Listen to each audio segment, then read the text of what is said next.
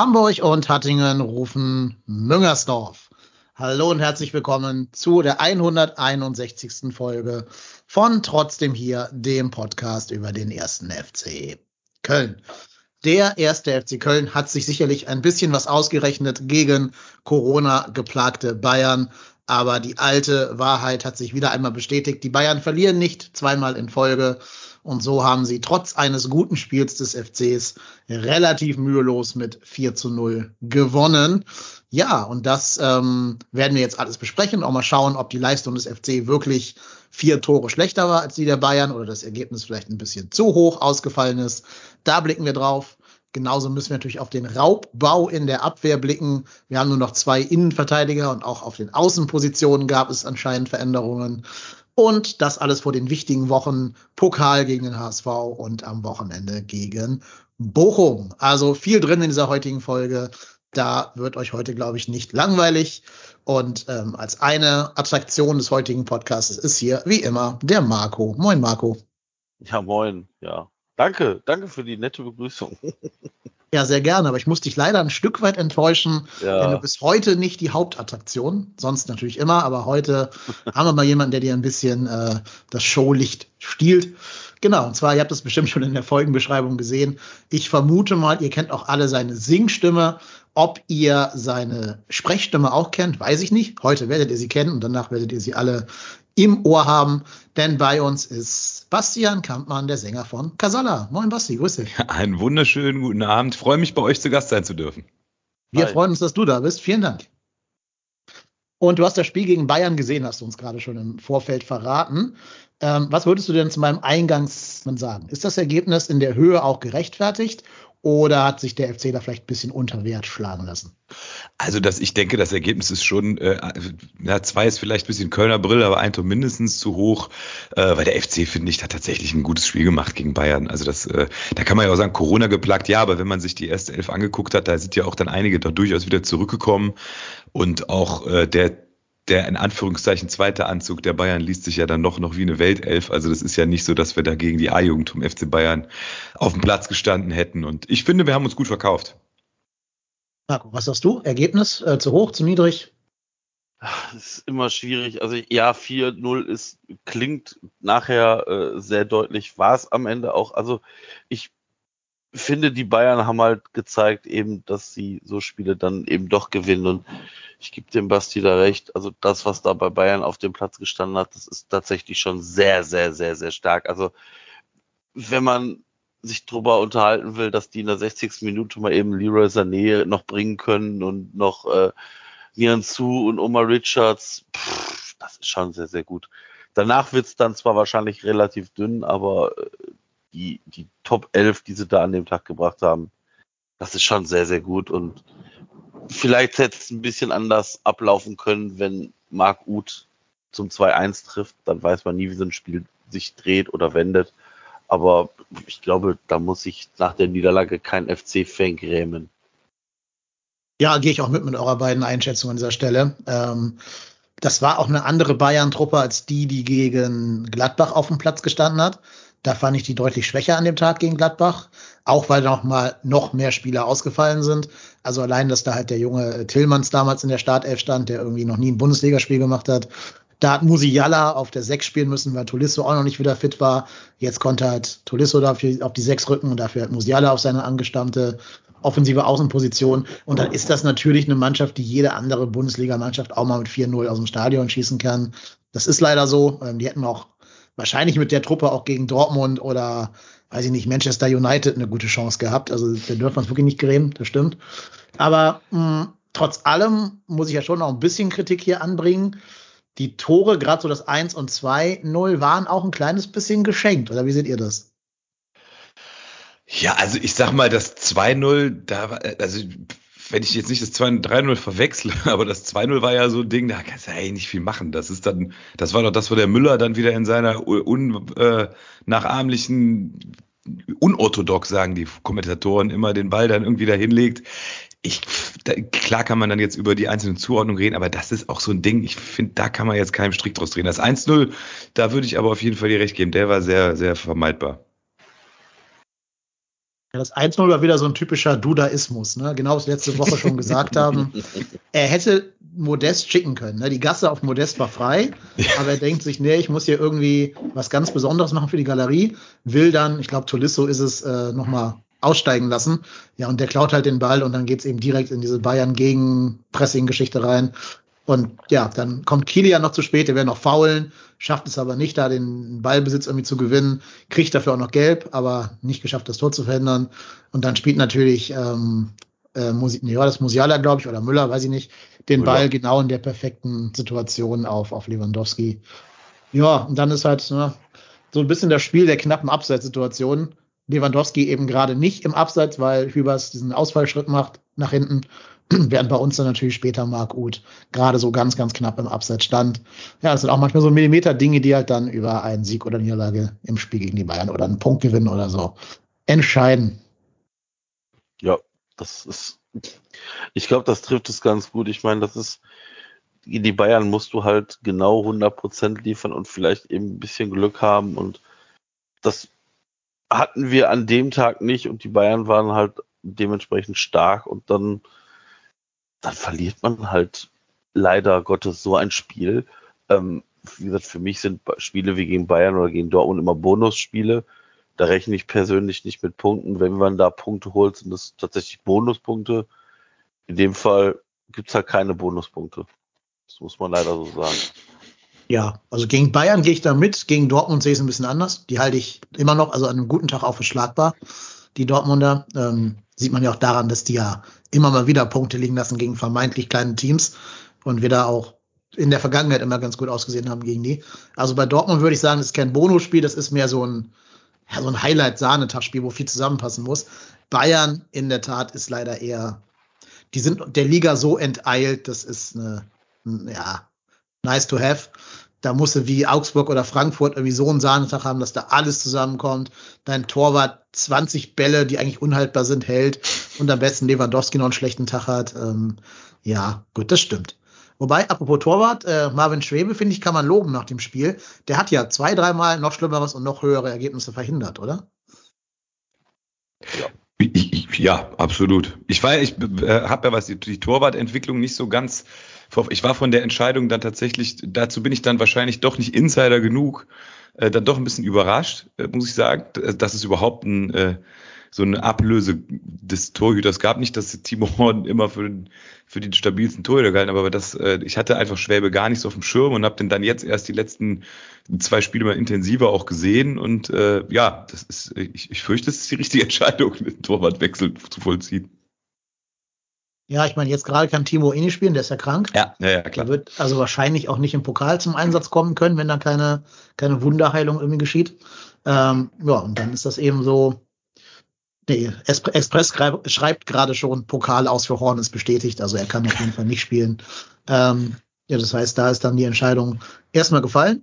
Aber die wollen ja im Januar in dieser komischen Januarpause nochmal drauf gucken, ob sie nochmal Timo eine zweite Chance geben der aber natürlich jetzt gerade sich auch nicht empfehlen kann durch Verletzung und, und Krankheit. Ja, und deshalb jetzt wahrscheinlich gerade auch Probleme hat, Werbung in eigener Sache machen zu können.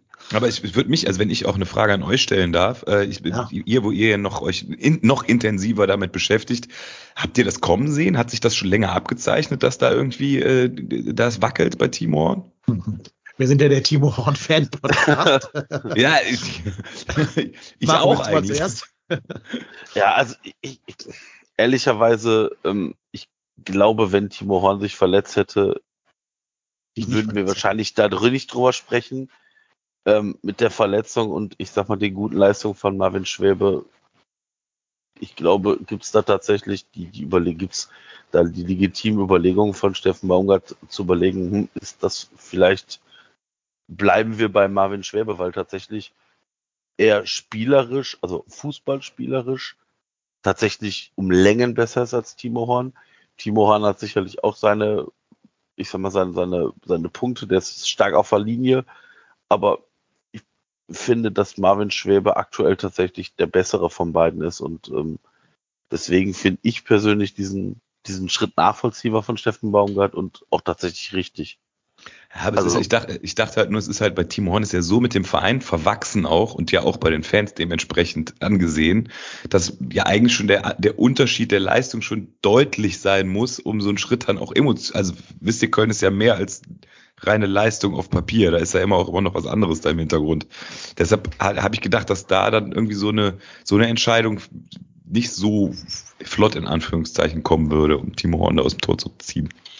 Ja, ich habe auch ich habe auch hier im Podcast ein paar Mal gesagt, ich kann mir noch nicht vorstellen, dass jemand das wirklich durchzieht, tatsächlich. Hm. Ähm, jetzt gerade hat er gar keine andere Wahl. Also der ist ja wirklich nicht fit, Timo, der war jetzt seit lange verletzt, ist jetzt krank, das heißt, man hat ja gar nicht die große Wahl. Die richtige Entscheidung wird ja erst noch fallen. Ähm, aber ich glaube, wenn jetzt Schwebe keine ganz, ganz krassen Sachen macht, wird er weiterhin im Tor bleiben. Und ich muss Baumgart da auch ein bisschen Respekt abnötigen, dass er das ähm, traut, sich an dieser, du hast es gerade beschrieben, an dieser Vereinsikone ja fast schon, ähm, mhm. da haben wir ein Denkmal zu kratzen. Bin auch ein bisschen gespannt, wie sie das moderieren werden dann ab Februar, wenn es so kommt. Also ob sie quasi sagen, er hat immer noch die Chance im Training, sich weiterhin zu empfehlen wieder. Oder ob sie dann sagen, nee, jetzt ist die Nummer bis Ende der Saison auch fix und der Timo hat gar keine Chance mehr, wenn sich Marvin nicht verletzt oder ob dann Timo noch mal in der nächsten Pokalrunde dann zum Einsatz kommt oder so. Ich bin da sehr gespannt, wie dieses Thema moderiert wird. Vielleicht ist es da auch ganz gut, dass mit Thomas Kessler ja gerade ein Mann für die Außenwirkung zuständig ist, der ja zumindest das Innenleben vom, also A von Timo Horn sehr gut kennen wird und B auch generell vom Torwart sein und vom Nummer zwei sein in, in seinem Verein ja auch ganz gut Bescheid wissen dürfte. Also vielleicht kann der da auch ganz gut moderieren. Der ist ja auch ein sehr eloquenter Typ, so, der, der Kessler, der Kess. Ähm, das ist vielleicht ganz gut, dass er das dann so ein bisschen nach außen transportieren kann. Ja, weil bei, bei Torhütern äh, ist es, zumindest ist mein Eindruck ja so, wenn dann die, die Position des Torhüters ist ja immer deutlich mehr in Stein gemeißelt als jetzt, keine Ahnung, die des Mittelstürmers. Also wenn jetzt eine Torhüter, den wechselt man nicht alle zwei, drei Spiele. Und deshalb ist es ja dann auch irgendwie so, wenn es die Entscheidung, dann ist es ja zumindest eine mittelfristige Entscheidung, dass Timo Horn auf der Bank sitzt. Das wird ja nicht, er wird das ja nicht alle zwei, drei Spiele variieren. Und das ist die Frage, nee, was, Timo nicht, dann, genau. was Timo Horn dann damit macht. Also ich glaube schon, dass er das Verständnis einer Nummer eins hat.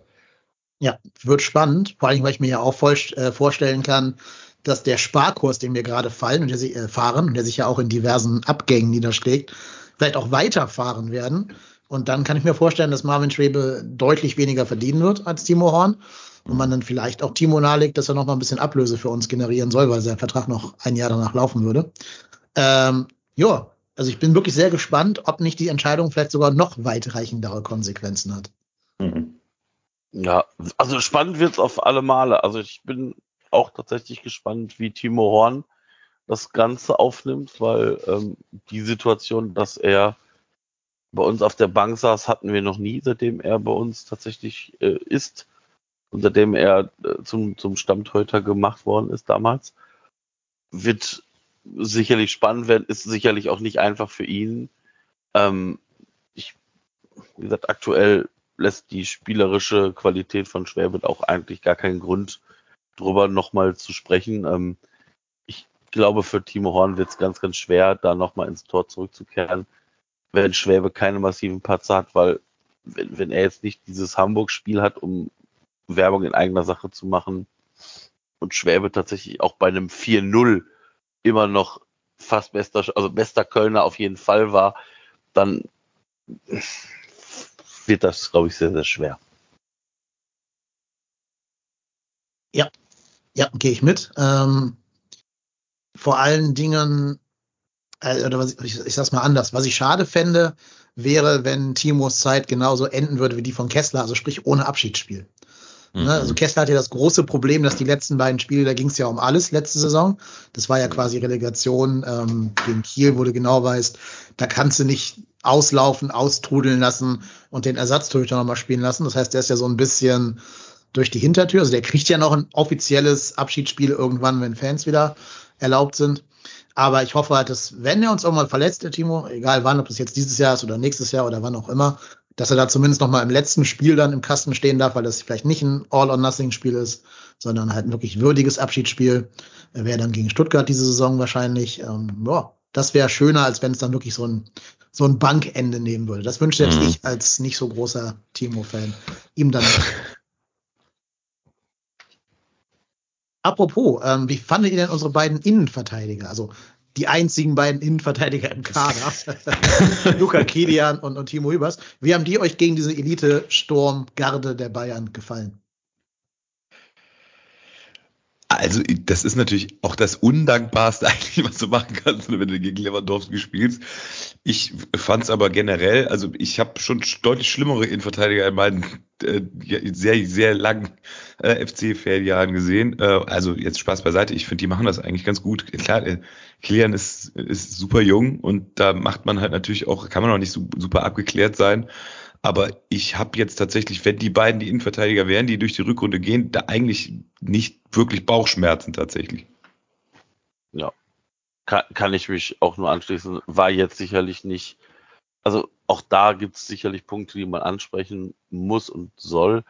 Aber wie gesagt, wir haben gegen die Bayern gespielt und da sind schon ganz andere Innenverteidiger bei uns zerlegt worden. Also und auch werden auch immer ganz andere Innenverteidiger noch an der Nase rumgeführt. Also war jetzt, war jetzt vielleicht auch mal ein Spiel zum Erden, ist vielleicht auch gar nicht verkehrt, mal ein Spiel zu haben, wo es mal vielleicht gar nicht so läuft oder wo man vielleicht auch Punkte hat, die man, die man noch ansprechen muss.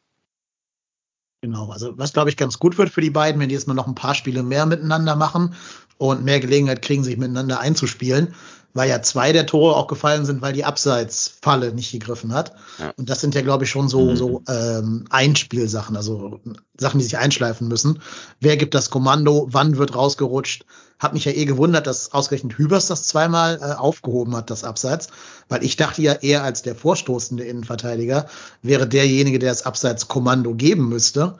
Und dann kann das ja nicht zugleich aufheben und das Kommando geben. Das klappt ja irgendwie nicht. Deswegen, ich muss mal ein bisschen darauf achten, wer gibt eigentlich die Kommandos? Ist das äh, Jonas Hector dann oder was? Aber der ist ja zu selten in der Kette. Deswegen weiß ich gar nicht ganz genau, wie da diese Abseitsfalle aufgebaut wird. Ähm, das wäre was, glaube ich, wo das Trainerteam so ein bisschen hingucken muss, dass sich diese Abläufe jetzt ein bisschen mehr einschleifen. Aber deswegen ist ja gut, wenn die beiden ähm, jetzt die auch ein bisschen einspielen können. Und ja, ich sag mal so, ähm, die Bayern haben wir hinter uns. Ähm, jetzt Bochum und Hamburg sind auch gut, haben auch gute Stürmer, also sowohl Glatzel als auch zum Beispiel ähm, Gott, wer ist ein Stürmer bei Bochum? Keine Ahnung. Zoller. Ich wollte Simon Zoller sagen, aber der spielt ja gar nicht. Der ist ja verletzt. äh, Polter. Ja, Polter, okay. Na. Ich wollte gerade sagen, die haben ganz gute Stürmer, da kann ich jetzt nicht Polter sagen. Also egal. egal. Ähm, also auf jeden Fall können sie es jetzt üben gegen, gegen Hamburg und gegen Bochum und sich da noch ein bisschen mehr drauf fokussieren. Äh, nochmal, was ich aber nochmal ergänzend zu dieser Torhüter- und dieser Innenverteidiger-Thematik sagen wollte. Äh, mir ist jetzt aufgefallen, wie hoch unsere Viererkette gegen die Bayern stand. Ich behaupte mal, das war nicht immer so. Und ich behaupte auch, das ist auch eine Konsequenz davon, dass halt Marvin Schwebe im Tor steht, weil du mit ihm halt einfach höher stehen kannst als, als Viererkette, als du das mit äh, Timo Horn kannst, der natürlich fußballerisch dann doch schlechter ist als Marvin Schwebe. Das kann man, glaube ich, ohne äh, ihm dazu mhm. beleidigen zu sagen.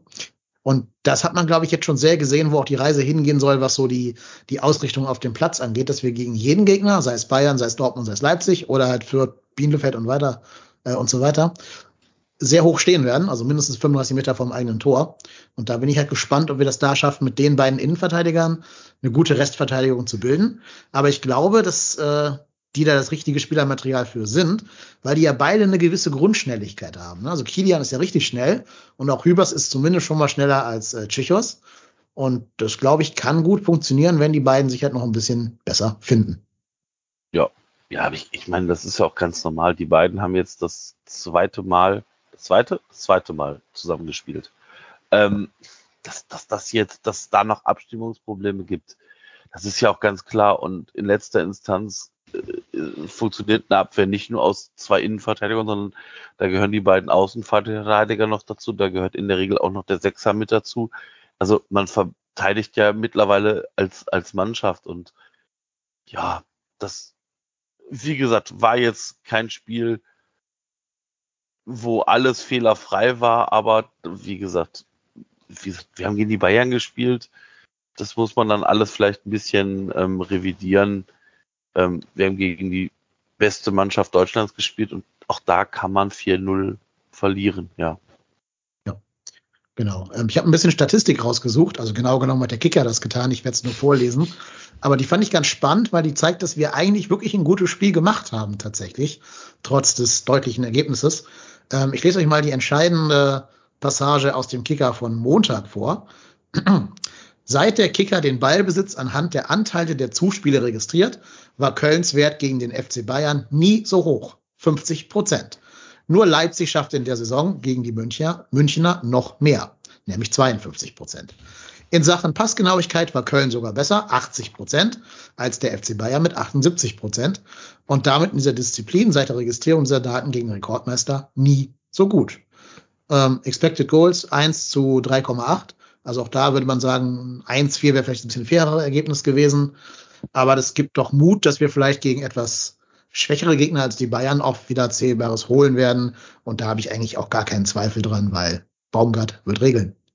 Das, das sehe ich auch so. Also tatsächlich waren wir ja zweimal nah dran, also das Abseitstor von Uth oder aber auch der Kopfball von Hübers nach der Ecke. Äh, der köpft den halt gegen die Latte drei Zentimeter weiter tiefer und der ist drin mhm. und dann steht es halt eins. Ja, oder drei, auch Duda auf, Duda auf genau. die lange Ecke, ne, wo er den Ball ja. im Tor vorbeilegt. Ja. ja, also tatsächlich, da wäre ja was drin gewesen. Also wir waren ja nicht komplett chancenlos. Also es ist ja, ja, Marvin Schwäbe hat tatsächlich noch drei, ich glaube, vier Mal richtig gut gehalten. Aber das passiert halt, wenn du gegen Bayern spielst, die halt auch eben genauso aus so einer Niederlage kommen, angepiekst aus der Niederlage gegen, gegen Gladbach und dann da auch ganz viele Spieler wieder spielen, die jetzt aufgrund von Corona äh, eine ganze Zeit draußen waren, frisch erholt kommen, ja, das, das, das kann halt passieren. Also auch das sage ich jetzt die Saison zum x-ten Male. Man muss auch einfach mal gucken, wo wir letztes Jahr zur gleichen Zeit gestanden haben und auch am Ende der Saison gestanden haben und uns gerade mal mit Ach und Krach über, über überhaupt in der Liga gehalten haben. Und da kann ich nicht davon ausgehen, dass man die Bayern unbedingt besiegt. Also ja, also ich habe persönlich auch gedacht, so, na, vielleicht, wenn die Bayern auch nicht so einen optimalen Tag haben, aber dann siehst du halt, wie Lewandowski relativ früh, ich glaube, das Spiel war eigentlich mit dem 1-0 schon in die richtige Richtung aus Bayern Sicht gelenkt worden. Das 2-0 ja recht schnell danach. Ja, genau. Ja. Aber es ist trotzdem, äh, also auch diese, diese Statistiken oder auch wenn man da spricht davon, das wäre was drin gewesen. Ich finde, das ist in dieser Saison halt halt unter Baumgart. Es ist immer so, dass man das Gefühl hat, äh, der, vor allen Dingen der Trainer, aber auch, ich glaube, das färbt sehr auf die Mannschaft, hat immer das Gefühl, dass was geht. Selbst nach dem 2 nach 2-0 gegen Bayern, ich glaube, letztes Jahr oder in einigen Jahren dann, hätte man den Fernseher ausschalten können und hätte dann am nächsten Tag einfach nur noch gucken müssen, wie viel haben wir denn jetzt gekriegt. Und dieses, diesen Eindruck habe ich eigentlich in keinem Spiel bis jetzt gehabt. Definitiv, total guter Punkt. Vor dem Spiel hat er ähm, sehr offensiv kommuniziert, dass er sich was ausrechnet bei den Bayern. Und selbst wir haben ja gesagt, wir sind hier nicht ganz chancenlos, wenn da Sabitzer als Linksverteidiger spielt und Marc Rocker sich unser, unserem Pressing erwehren muss. Und allein, dass wir solche Sätze sagen, die uns dann rückwirken natürlich wieder als Großkotzigkeit ausgelegt worden sind, klar. Aber allein, dass wir dieses Gefühl haben, wir fahren da halt nicht komplett chancenlos hin, äh, das ist, glaube ich, ein ganz großer Verdienst vom Baumgart und dem Spielstil dieser Mannschaft geschuldet. Also das äh, finde ich sensationell. Das ist eigentlich die, die wahre Leistung von Baumgart, dass wir da nicht in so einer demütigen Gistol-Haltung hinfahren und sagen, danke, danke, dass es nur 4-0 geworden ist, liebe Bayern, äh, war da nett zu uns. Das, das finde ich wirklich einen ganz wichtigen Verdienst vom Trainer. Ja, ich habe das, ich weil das war relativ früh in der Saison, da haben wir richtig auf den Arsch bekommen in Hoffenheim. 5-0, mhm. glaube ich, ne?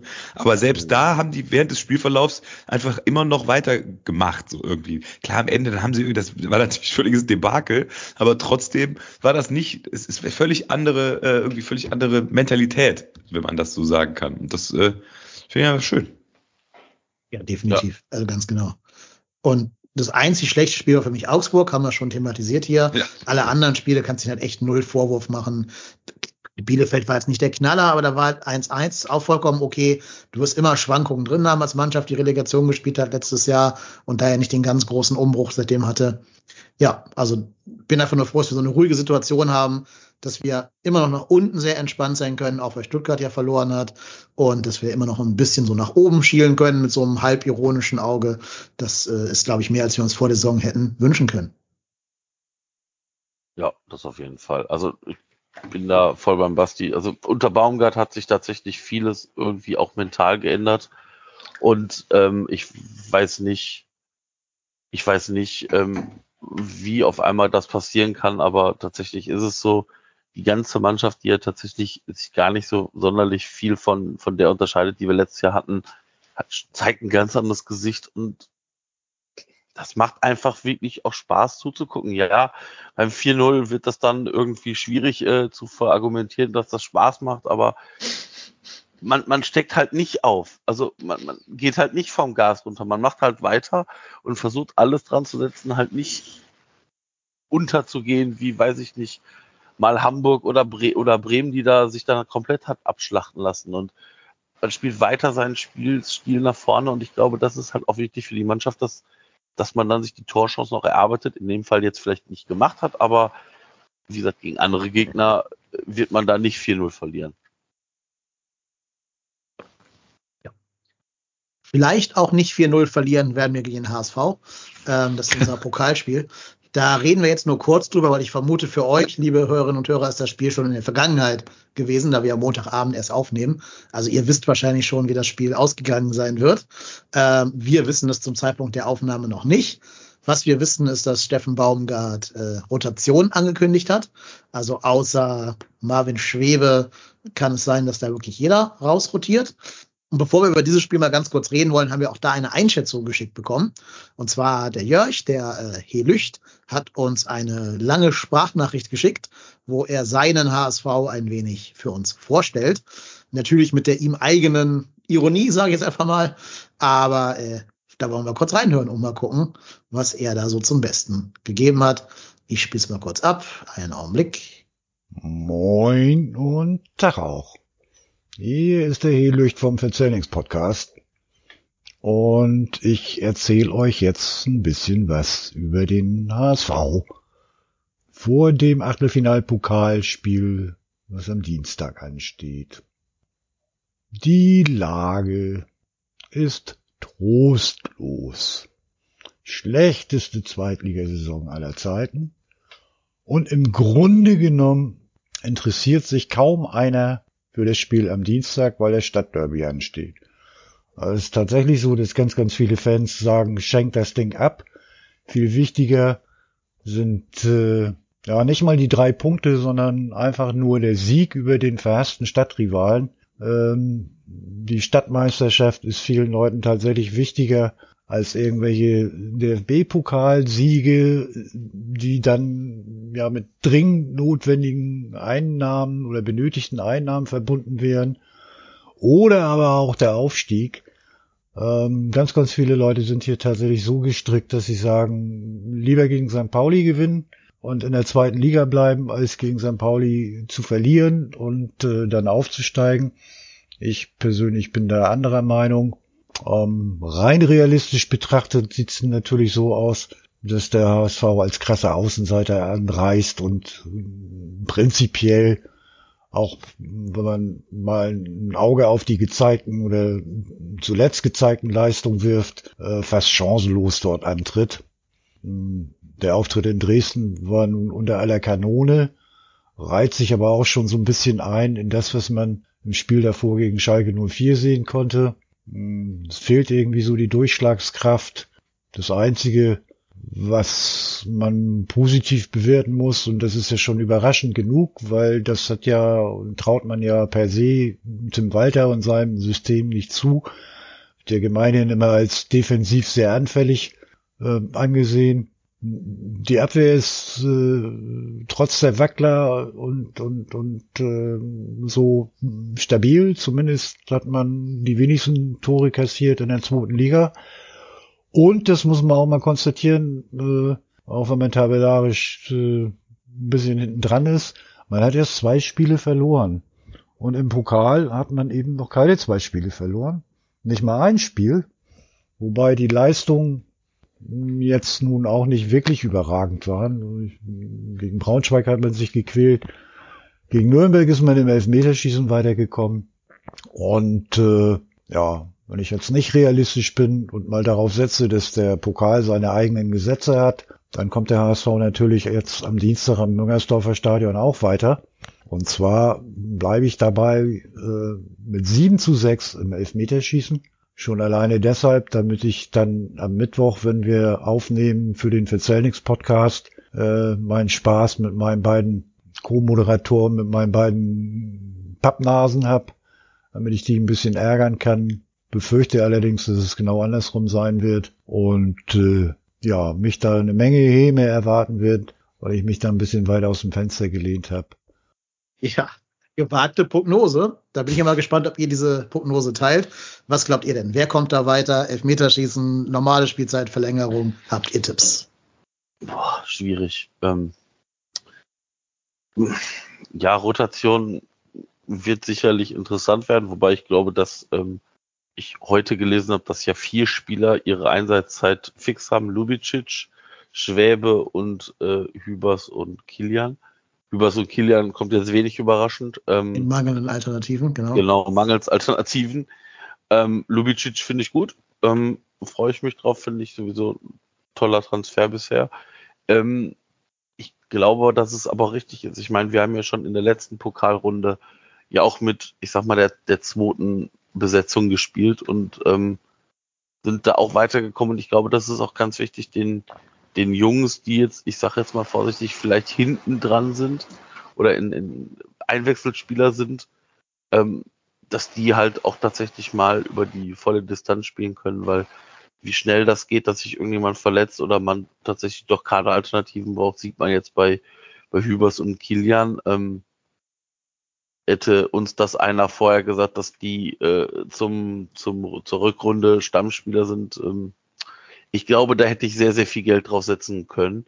Ähm, wie gesagt, ich bin aber trotzdem der Meinung, vom Kader her müssten wir den HSV schlagen. Die sind tatsächlich nicht wirklich gut drauf. Ähm, dümpeln jetzt im vierten Jahr in der zweiten Liga rum. Und ich, wie gesagt, ich, man muss von diesem HSV sicherlich keine Angst haben. Das kann man, glaube ich, so sagen. Da würde ich mich auf jeden Fall anschließen, auch wenn mein Pokal und FC ja immer so.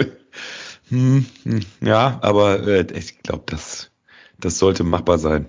Es wird jetzt blöd an, machbar zu sein, also zu sagen, aber äh, ich habe auch kein, kein, kein, jetzt nicht große Zitterei vor dem Spiel, aber das kann dann auch am Ende wieder gut nach hinten losgehen. Ja, ich meine, ist jetzt nicht Spielvereinigung Beckum der HSV, aber äh, man kann ja schon das ein oder andere äh, Liedchen singen von Auftritten des FC im Pokal, die dann äh, am Ende bitteren Beigeschmack hinterlassen. Aber ich, ich glaube, das, das, das packen wir, würde ich einfach mal sagen. Ja, ich hoffe es auf jeden Fall. Ich habe den HSV am, ich glaube, am Freitag haben die gegen äh, Dynamo Dresden gespielt. Das war wirklich ja. ein herzzerreißend schlechtes Spiel. Also das kannst du keinem sagen, dass da halt der, der dritte oder vierte oder was auch immer der zweiten Liga gespielt hat. Das war halt wirklich, also ich glaube, da spielt unsere Regionalliga-Truppe einen schöneren Fußball als das. War aber auch das erste Spiel nach einer längeren Winterpause. Da ist es immer ein bisschen schwer zu beurteilen, ob die schon auf dem Leistungszenit sind oder so ein bisschen durchs Trainingslager noch müde sind oder irgendwas. Also darf man, glaube ich, nicht zur Blaupause nehmen für, für das Pokalspiel. Und was der Jörg gesagt hat, was der Jörg gesagt hat, ähm, dass die alle schon auf das Stadtderby äh, schielen am Freitag. Jo, das ist hier in Hamburg tatsächlich ein großes Thema. Ich wohne ja hier in Hamburg, äh, deswegen kriege ich das so ein bisschen mit. Aber man kann ja auch den Schwung aus einem Pokalspiel, aus einem Pokalsieg mitnehmen in so ein Derby, gerade weil St. Pauli ja so ein bisschen gerade ähm, struggelt. Deswegen würde ich jetzt mal nicht behaupten, dass die Hamburger das Spiel abschenken werden und da irgendwie mit der C-Truppe auflaufen. Das glaube ich wirklich nicht. Und da bin ich halt gespannt, ob wir es nochmal schaffen mit unserer durchrotierten Mannschaft, wie bereits gegen Stuttgart, äh, für ein Weiterkommen zu sorgen. Aber ich würde es mir wünschen und ich halte den HSV für schlagbarer als in allen vergangenen Pokalspielen, wo wir ja nicht so gut gegen die aussahen. In Hamburg immer allerdings. Also ich glaube, wenn wir dann einen guten Tag haben und die Neuen sich wieder zerreißen, wie im, im Stuttgart-Spiel, dann geht da auch was. Das wird tatsächlich, ich bin tatsächlich gespannt auf die Aufstellung, aber ich bin da tatsächlich aktuell positiv gestimmt, dass, dass die Spieler, die dann da auf dem Platz stehen, alles geben werden. Und hoffentlich wir weiterkommen werden. Also das wäre schon tatsächlich auch für den Verein sicherlich aus der Einnahmensicht sicherlich wichtig, aufgrund von Corona. Ja, definitiv. Schade, dass es halt jetzt ein Heimspiel ist, wo halt wieder nur 750 oder so sein werden. Mhm. Ähm, ja, ist natürlich dann auch finanztechnisch nicht ganz so lukrativ, wobei wir ja zumindest im Free TV laufen. Ich glaube, das gibt ja noch ein bisschen mehr TV-Geldausschüttung, weil wir auf Sport 1 äh, gezeigt werden. Aber ja, natürlich hilft da jeder Cent, glaube ich. Man sieht ja auch an den Abgängen, dass wir wirklich durchaus auf, den, auf die no einzelne Banknote achten müssen. Äh, ja, und dann bin ich gespannt, äh, ob wir da wirklich weiterkommen. Habt ihr irgendwelche Ideen, wer vielleicht in die Mannschaft reinrotieren könnte, außer denen, die Marco gerade genannt hat? Also, ich glaube, Jannes Horn wird spielen. Ja, kann gut sein, ja. Auf rechts vielleicht Kingsley Schindler. Ich glaube, diese Einwechslung von Easy in der 81. war Oder so ein kleiner Fingerzeichen. Ja, kann, ich glaube, das war so ein bisschen, sein, ja. ne, so, ne, mach hier nichts falsch. Tunnel einmal den Tillmanns und dann, dann äh, darfst du auch spielen im, im Pokal. Also ich glaube, das war so der kleine Hinweis, dass vielleicht Easy nochmal eine Chance kriegt. Ja. Ich glaube, Anderson für, Mod Anderson für Modest. Genau, Anderson für Modest. Ne? Ja. ja. der King kann ja offensiv spielen, ne? Der kann ja vielleicht keins ersetzen, der ja auch nicht so ja, Form war jetzt. Stimmt, stimmt, kann auch sein. Und der ja auch keine, also der macht ja nicht drei Spiele in der Woche, glaube ich jetzt mal eher nicht, der Florian Keins. Nee. Jedenfalls nicht über die volle Distanz. Vielleicht ist das eine Option. Ich finde ja, ein Thielmann hätte es mal verdient. Ja, Thielmann mhm. sehe ich, glaube ich, sehe ich auch. Ähm, auf der anderen Seite dementsprechend äh, Lubicic, Anderson und pff, dann mal gucken, wer dann noch spielen wird. Ja. Ja, bin gespannt. Ähm, ihr Hörer werdet es schon wissen wahrscheinlich. Schreibt uns mal, wie das Spiel ausgegangen ist. Dann wissen wir es auch. Dass wir das Spiel 4 zu 1 gewonnen haben. Ja, geil wär's. Das wäre so geil. Ne? Einfach so, Du ja. gehst 2-0 in die Halbzeitpause, schießt schnell das 3-0, der HSV rennt an und dann machst, machen die vielleicht ein 3-1 und bevor es spannend wird, machst du das 4-1.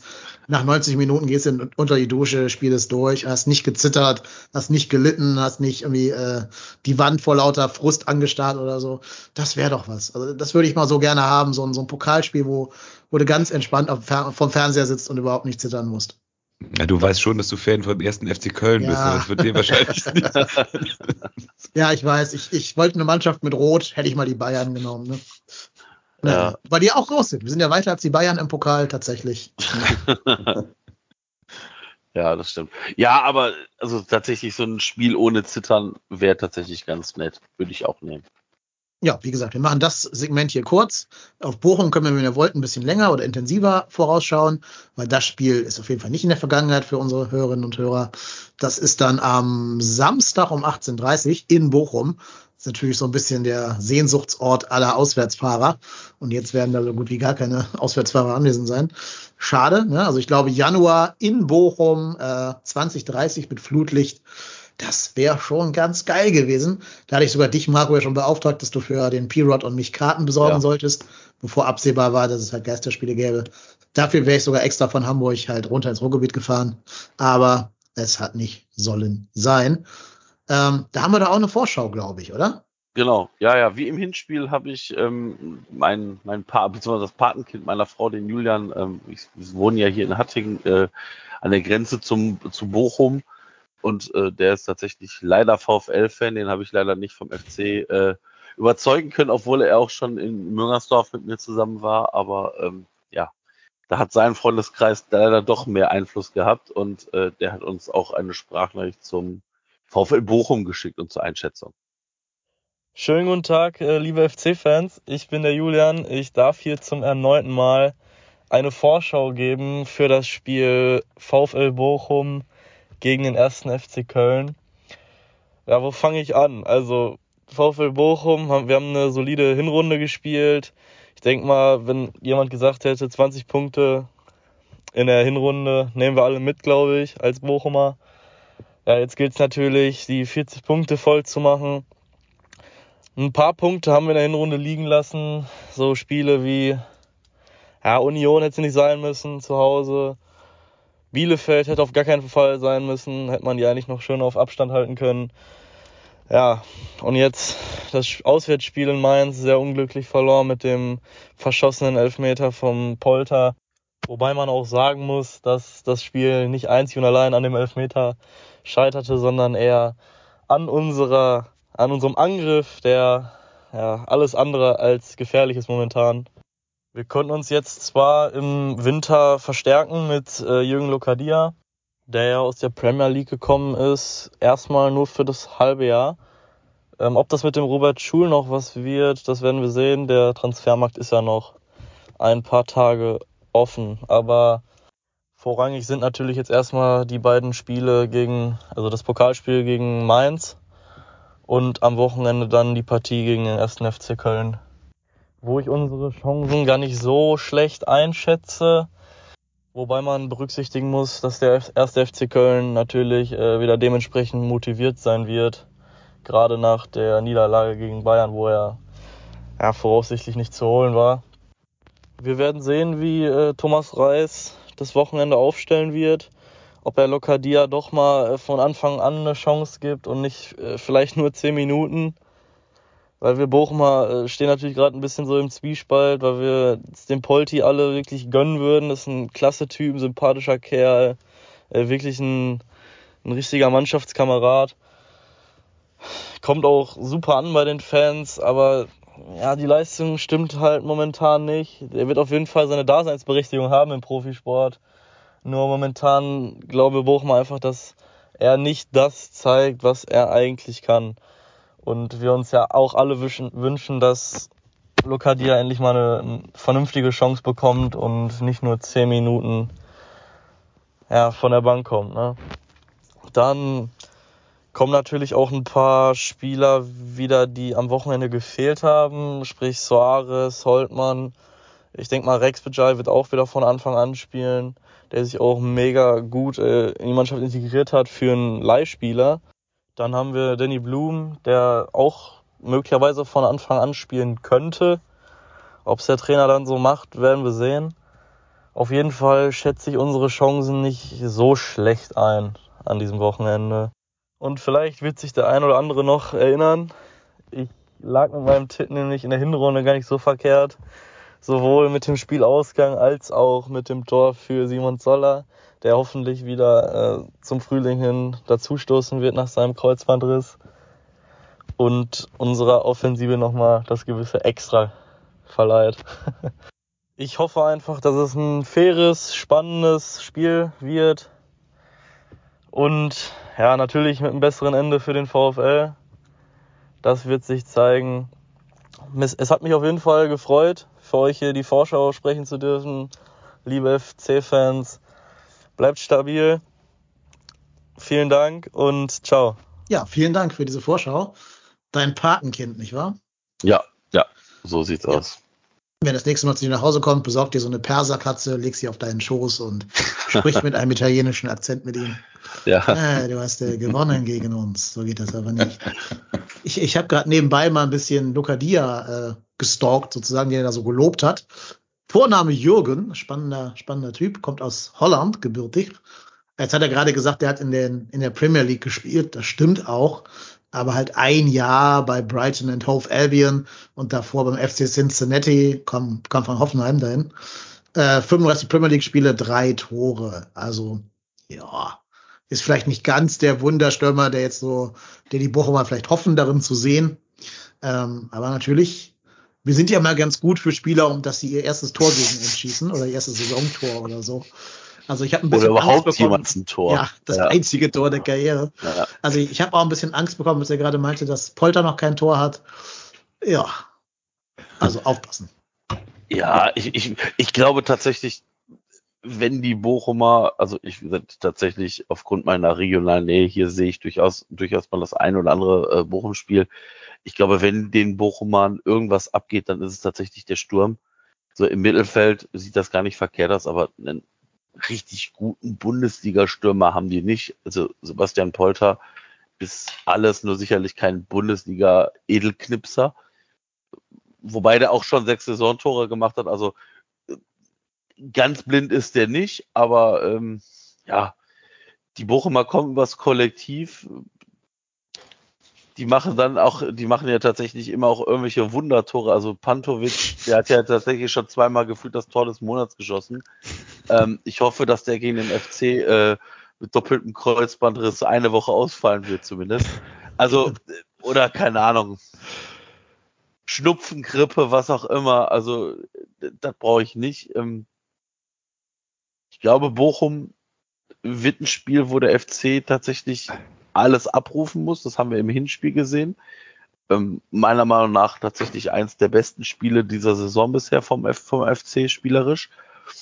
Und da müssen wir einfach anknüpfen. Und wenn du mit nach dem, nach dem Pokaltriumph gegen den HSV dann auch noch, weiß ich nicht, 3-0 äh, gegen den VW Bochum gewinnen solltest, ja, dann ja, das sind, dem, sind dem Europapokal keine Grenzen gesetzt. Ja, das ist doch bestimmt sogar das Worst-Case-Szenario für uns, wenn das wirklich so kommen würde, oder? Dann ist doch echt, also da kannst du doch die Stadt für, für drei Monate abschließen eigentlich.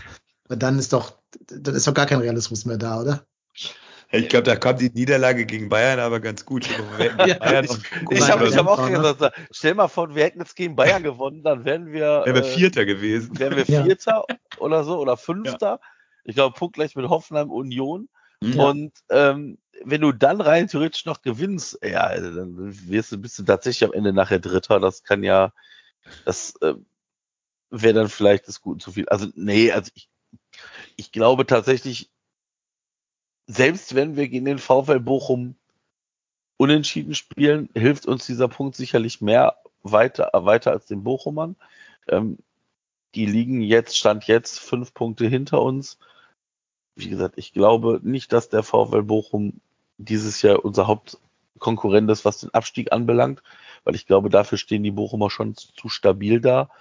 Aber ja, genau, aber trotzdem, so, so Truppen, die als Aufsteiger da hochkommen, sind ja dann auch manchmal dabei, um einfach abzufallen. Und ähm, ich hoffe nicht, dass der VfL ist, aber ich könnte mir auch vielleicht durchaus vorstellen, dass der VfL vielleicht nachher die Truppe ist, die dann ähm, nach und nach so ein bisschen durchgereicht wird. Und ähm, ja, ich bin gespannt. Ähm, das steht und fällt auch, glaube ich, damit, wie ist das Pokalspiel für uns?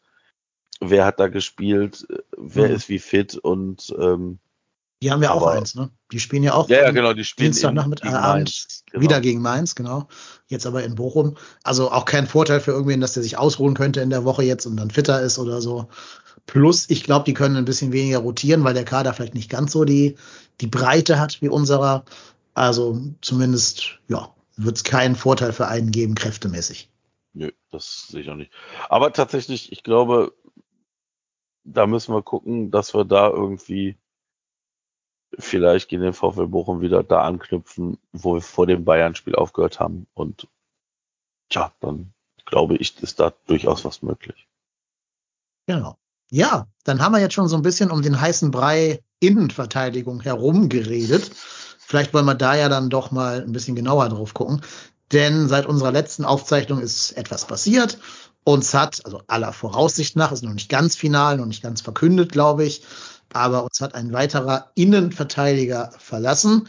Jorge Mire ist wohl in aussichtsreichen Verhandlungen mit Mexico City und ähm, wird uns gegen eine kolportierte niedrig siebenstellige Ablösesumme verlassen, plus dass wir eben sein Gehalt einsparen, was nicht gerade gering ist. Ähm, und insofern, ja, also ein Transfer, der, glaube ich, der Wirtschaftlichkeit geschuldet ist. Also ich denke, wir brauchen dringend Geld, deswegen musste man Psychos und Mire abgeben, obwohl man das vielleicht in normalen, nicht Corona-Wintern, also einen von beiden vielleicht dann doch, äh, noch behalten hätte bis zum Sommer, wo man sich in Ruhe vielleicht einen Nachfolger suchen kann. Jetzt gehen wir davon aus, dass beide aber weg sind. Also ich, ich glaube nicht, dass Mire noch irgendwie groß bleiben wird. Wie beurteilt ihr die Situation mit nur zwei gelernten Innenverteidigern, die beide jetzt auch nicht gerade so viel Bundesliga-Erfahrung haben, beide noch recht jung sind ähm, Hübers auch recht verletzungsanfällig. Und wo ja irgendwann auch mal Sperren wegen gelben Karten und so weiter kommen werden. Ähm, also da muss noch ein, noch ein Dritter kommen, mindestens, oder? Wie seht ihr das? Ja, auf jeden Fall. Also ich hatte das ja eben schon gesagt, ich, wenn die beiden fit sind, die ganze, die ganze Rückrunde und äh, dann würde ich mir da tatsächlich nicht Sorgen machen, dass wir dann dadurch jetzt irgendwie noch eklatant abschmieren. Aber äh, du hast ja schon gesagt, das ist deutlich zu wenig, zumal einer von beiden ja auch nicht der, äh, der stabilste in Sachen Gesundheit zu sein scheint zumindestens oder da auch schon mal äh, was auskurieren hatte und da muss auf jeden Fall noch was passieren, meiner Meinung nach. Ja, ich bin mir nur nicht so sicher, ob ähm, wir Meret aufgrund von Corona abgegeben haben oder ob man nicht einfach einfach tatsächlich, also ich bei Meret ist es ja tatsächlich so, der hat gefühlt unter keinem Trainer sich durchgesetzt. Und vielleicht hat man jetzt gesagt, pass auf, jetzt kriegen wir für den vielleicht noch mal ein bisschen Geld im, im Winter. Ähm, sparen natürlich das Gehalt, das ist, glaube ich, auch gar nicht so wenig. Ähm, da wird von drei Millionen Euro bis zu seinem Vertragsende gesprochen. Das ist für jemanden, der tatsächlich ähm, die Ersatzbank äh, zu großen Teilen gewärmt hat, für den FC Summen, ob das jetzt sein muss, weiß ich nicht. Und vielleicht ist das ein Grund auch, dass man gesagt hat, pass auf, du, da ist eine Anfrage da. Also ich sag mal so, es gab ja keine Transferphase, wo nicht irgendwie Meret immer gerüchtet worden ist, dass irgendwie, weiß ich nicht, Sevilla oder wer auch immer da Interesse hätte. Ähm, vielleicht ist es für ihn auch ganz gut, mal einen Neustart zu wagen, weil ich hatte so im, jetzt zum Ende her irgendwie das Gefühl, dass das nichts mehr wird beim FC. Und ähm, ja, ich glaube aber auch, dass wir dringend noch jemanden brauchen, ähm, einen gelernten Innenverteidiger. Ich glaube, das hat Thomas Kessler ja auch schon klipp und klar gesagt, dass man da jetzt ähm, jemanden noch äh, suchen wird, im Prinzip einen Ersatz. Wobei ich glaube, auch da wird es wahrscheinlich auf eine Laie hinauslaufen und dass man dann guckt, äh, da bis zum Winter zu kommen. Vielleicht jemand mit Kaufoption, werden wir mal sehen. Also ich meine, gibt ja schon das ein oder andere Gerücht. Also äh, da sind ja die Leute dann auch immer sehr schnell, ähm, Namen in den Ring zu werfen. Tatsächlich gibt es einen Namen ja, das ist Julian Chabot oder Chabot, je nachdem, wie man es ausspricht. Ähm, der kommt gebürtig aus, aus Frankfurt, ähm, spielt aktuell bei Sampdoria Genua, ist deutsch, äh, deutsche Abstammung, hat äh, den deutschen und den französischen Pass, Innenverteidiger. Ähm, ja, schauen wir ist mal. riesengroß. Ja, 1,95. Ja. Also tatsächlich ähm, 23 Jahre und Linksfuß. Ich glaube, das ist tatsächlich auch noch ein Ding. Das wäre der, der einzige Linksfuß dann bei uns, äh, bei den Innenverteidigern. Wie gesagt, wenn man den bekommen könnte, ich glaube tatsächlich, könnte ich mir so vom, vom Spielerischen aktuell sehr gut vorstellen. Hat elf Spiele in der Serie A gemacht. Ähm, allerdings muss man da sagen, auch nicht alle von Anfang an. Ist öfters auch mal eingewechselt worden. Ja, wie gesagt, ich glaube schon, dass der uns wahrscheinlich weiterhelfen würde. Aber ich glaube, das steht und fällt damit, wie ist es zu finanzieren? Kriegt man so einen Spieler vielleicht auch mit, mit, äh, mit Ablöse oder Ausleih? Und ja, das wird sicherlich jetzt eine spannende Zeit sein beim FC. Finde ich auch einen ganz spannenden Mann. Ähm, auch weil er, glaube ich, ein Element reinbringt, was, was Hübers und Kilian so ein bisschen abgeht. Ich nenne es mal freundlich so diese, ja, diese Assigkeit quasi. Ähm, also man sieht ja schon die gelbe Kartenstatistik in seinen 480 Minuten, fünf gelbe Karten. Das ist ja auch schon eine Leistung. Ich will jetzt auch Kilian und, und Hübers nicht zu nahe treten. Das sind ja auch gute, ich habe die gerade auch schon hinreichend gelobt, gute Verteidiger. Aber die sehen ja so ein bisschen aus wie Schwiegermamas Liebling und der Bruder von Schwiegermamas Liebling. Also die könnten auch an der Sparkasse am Schalter sitzen. Ich glaube, da ist Chabot ein anderer Typ oder, oder Chabot, wie er denn heißt, ein anderer Typ, äh, der auch ein bisschen so, ne, kommt, kommt ja von der Eintracht, von Frankfurt. Da ist man ja etwas anderes Pflaster gewöhnt als vielleicht woanders. Äh, das, glaube ich, täte uns gut, dieses Element drin zu haben. Gerade weil mit, mit Tschichos ja so ein bisschen der, ja, so dieser am ehesten noch kernige Innenverteidiger abgewandert ist. Deswegen ähm, wäre das auch für mich, wir können mal überlegen, wenn, also Chabot sieht ja so aus, als wenn noch andere dran wären und der recht teuer würde. Deswegen müssen wir vielleicht ein bisschen darauf einstellen, dass der Transfer nix wird. Aber wenn ihr da jetzt einen scouten müsstet, was müsste der denn dann für Kriterien erfüllen? Also ich, der, ich fände ja so ein, also ein, jetzt nicht, noch nicht ganz aus dem Saft, aber schon ein äh, Veteran, also jemand, der deutlich Erfahrung hat und auch, auch Leadership, ich glaube, wie, wie man es auch nennt, dann noch mitbringt äh, und vielleicht auch Erfahrung äh, mit jüngeren Spielern zu führen und auch mit schwierigen Situationen, äh, fände ich auf jeden Fall dann in der Situation hilfreich. Auch einer, der dann vielleicht halt, das ist jetzt blöd an, keine, also was heißt jetzt blöd an hohe Ambitionen, aber der dann auch nicht anfängt Terz zu machen, wenn er auf der Bank sitzt, weil die beiden, äh, die da jetzt spielen, dann halt vielleicht vor ihm sind. Ja. Marco, wen, wen Ja, willst du jetzt also- zusammen backen? Ich, sag mal, das hat, das, was der Basti sagt, hat natürlich auch seinen Charme, wenn du da so einen erfahrenen Recken dir reinholst, der da die Jungen vielleicht auch nochmal anleiten kann, ist vielleicht auch gar nicht so verkehrt. Ich glaube, der FC wird wahrscheinlich jetzt, also ich möchte nicht das Handy von Thomas Kessler sehen. Da werden bestimmt der eine oder andere Berater sich melden. Ähm, ich bin tatsächlich gespannt. Ich hoffe, dass es nicht so ein Claudio Pizarro Transfer wird, wo du weißt, Apropos Veteran, ne? also, Das genau, meinte ich, apropos- ich meinte, also ich meinte, so. meinte nee. Apropos Veteran, ja, genau so. Also, ja, ich, ich, ich habe, glaube ich, schon verstanden, was du meinst, aber tatsächlich äh, würde ich gerne jemanden haben, dem das nicht komplett alles scheißegal ist. So, also bei Pizarro hatte ich teilweise das Gefühl, dass er gesagt hat, pff, ist mir auch egal, also was hier los ist. Also, ja. Aber äh, pff, ich bin, bin vorsichtig optimistisch, dass ähm, da unsere aktuelle sportliche Leitung jemand finden wird, der uns da weiterhelfen wird, weil ob das jetzt nur jemand ist, der bis zum Sommer ähm, da ist oder vielleicht darüber hinaus, das werden wir dann einfach mal sehen. Und wie gesagt, vielleicht wäre so ein Ding mit Kaufoptionen vielleicht gar nicht schlecht, weil wenn der durchstartet, dann kannst du sie halt ziehen. Ich, ich sag mal, was ähnliches haben wir ja bei Luca Kilian auch gemacht. Also auch da haben wir die Kaufoption und aller Voraussicht nach wird der FC diese ziehen und dann hast du einen Spieler, der schon im, im Mannschaftsgefüge drin ist, der das Umfeld kennt, der die Abläufe kennt, der den Trainer kennt, der das Spielsystem kennt. Das hat natürlich einen Vorteil, äh, als wenn du dann im Sommer wieder jemanden neu da in den Ring werfen musst. Aber ja, I trust in äh, Thomas Kessler sozusagen und äh, alle, die da äh, mitarbeiten.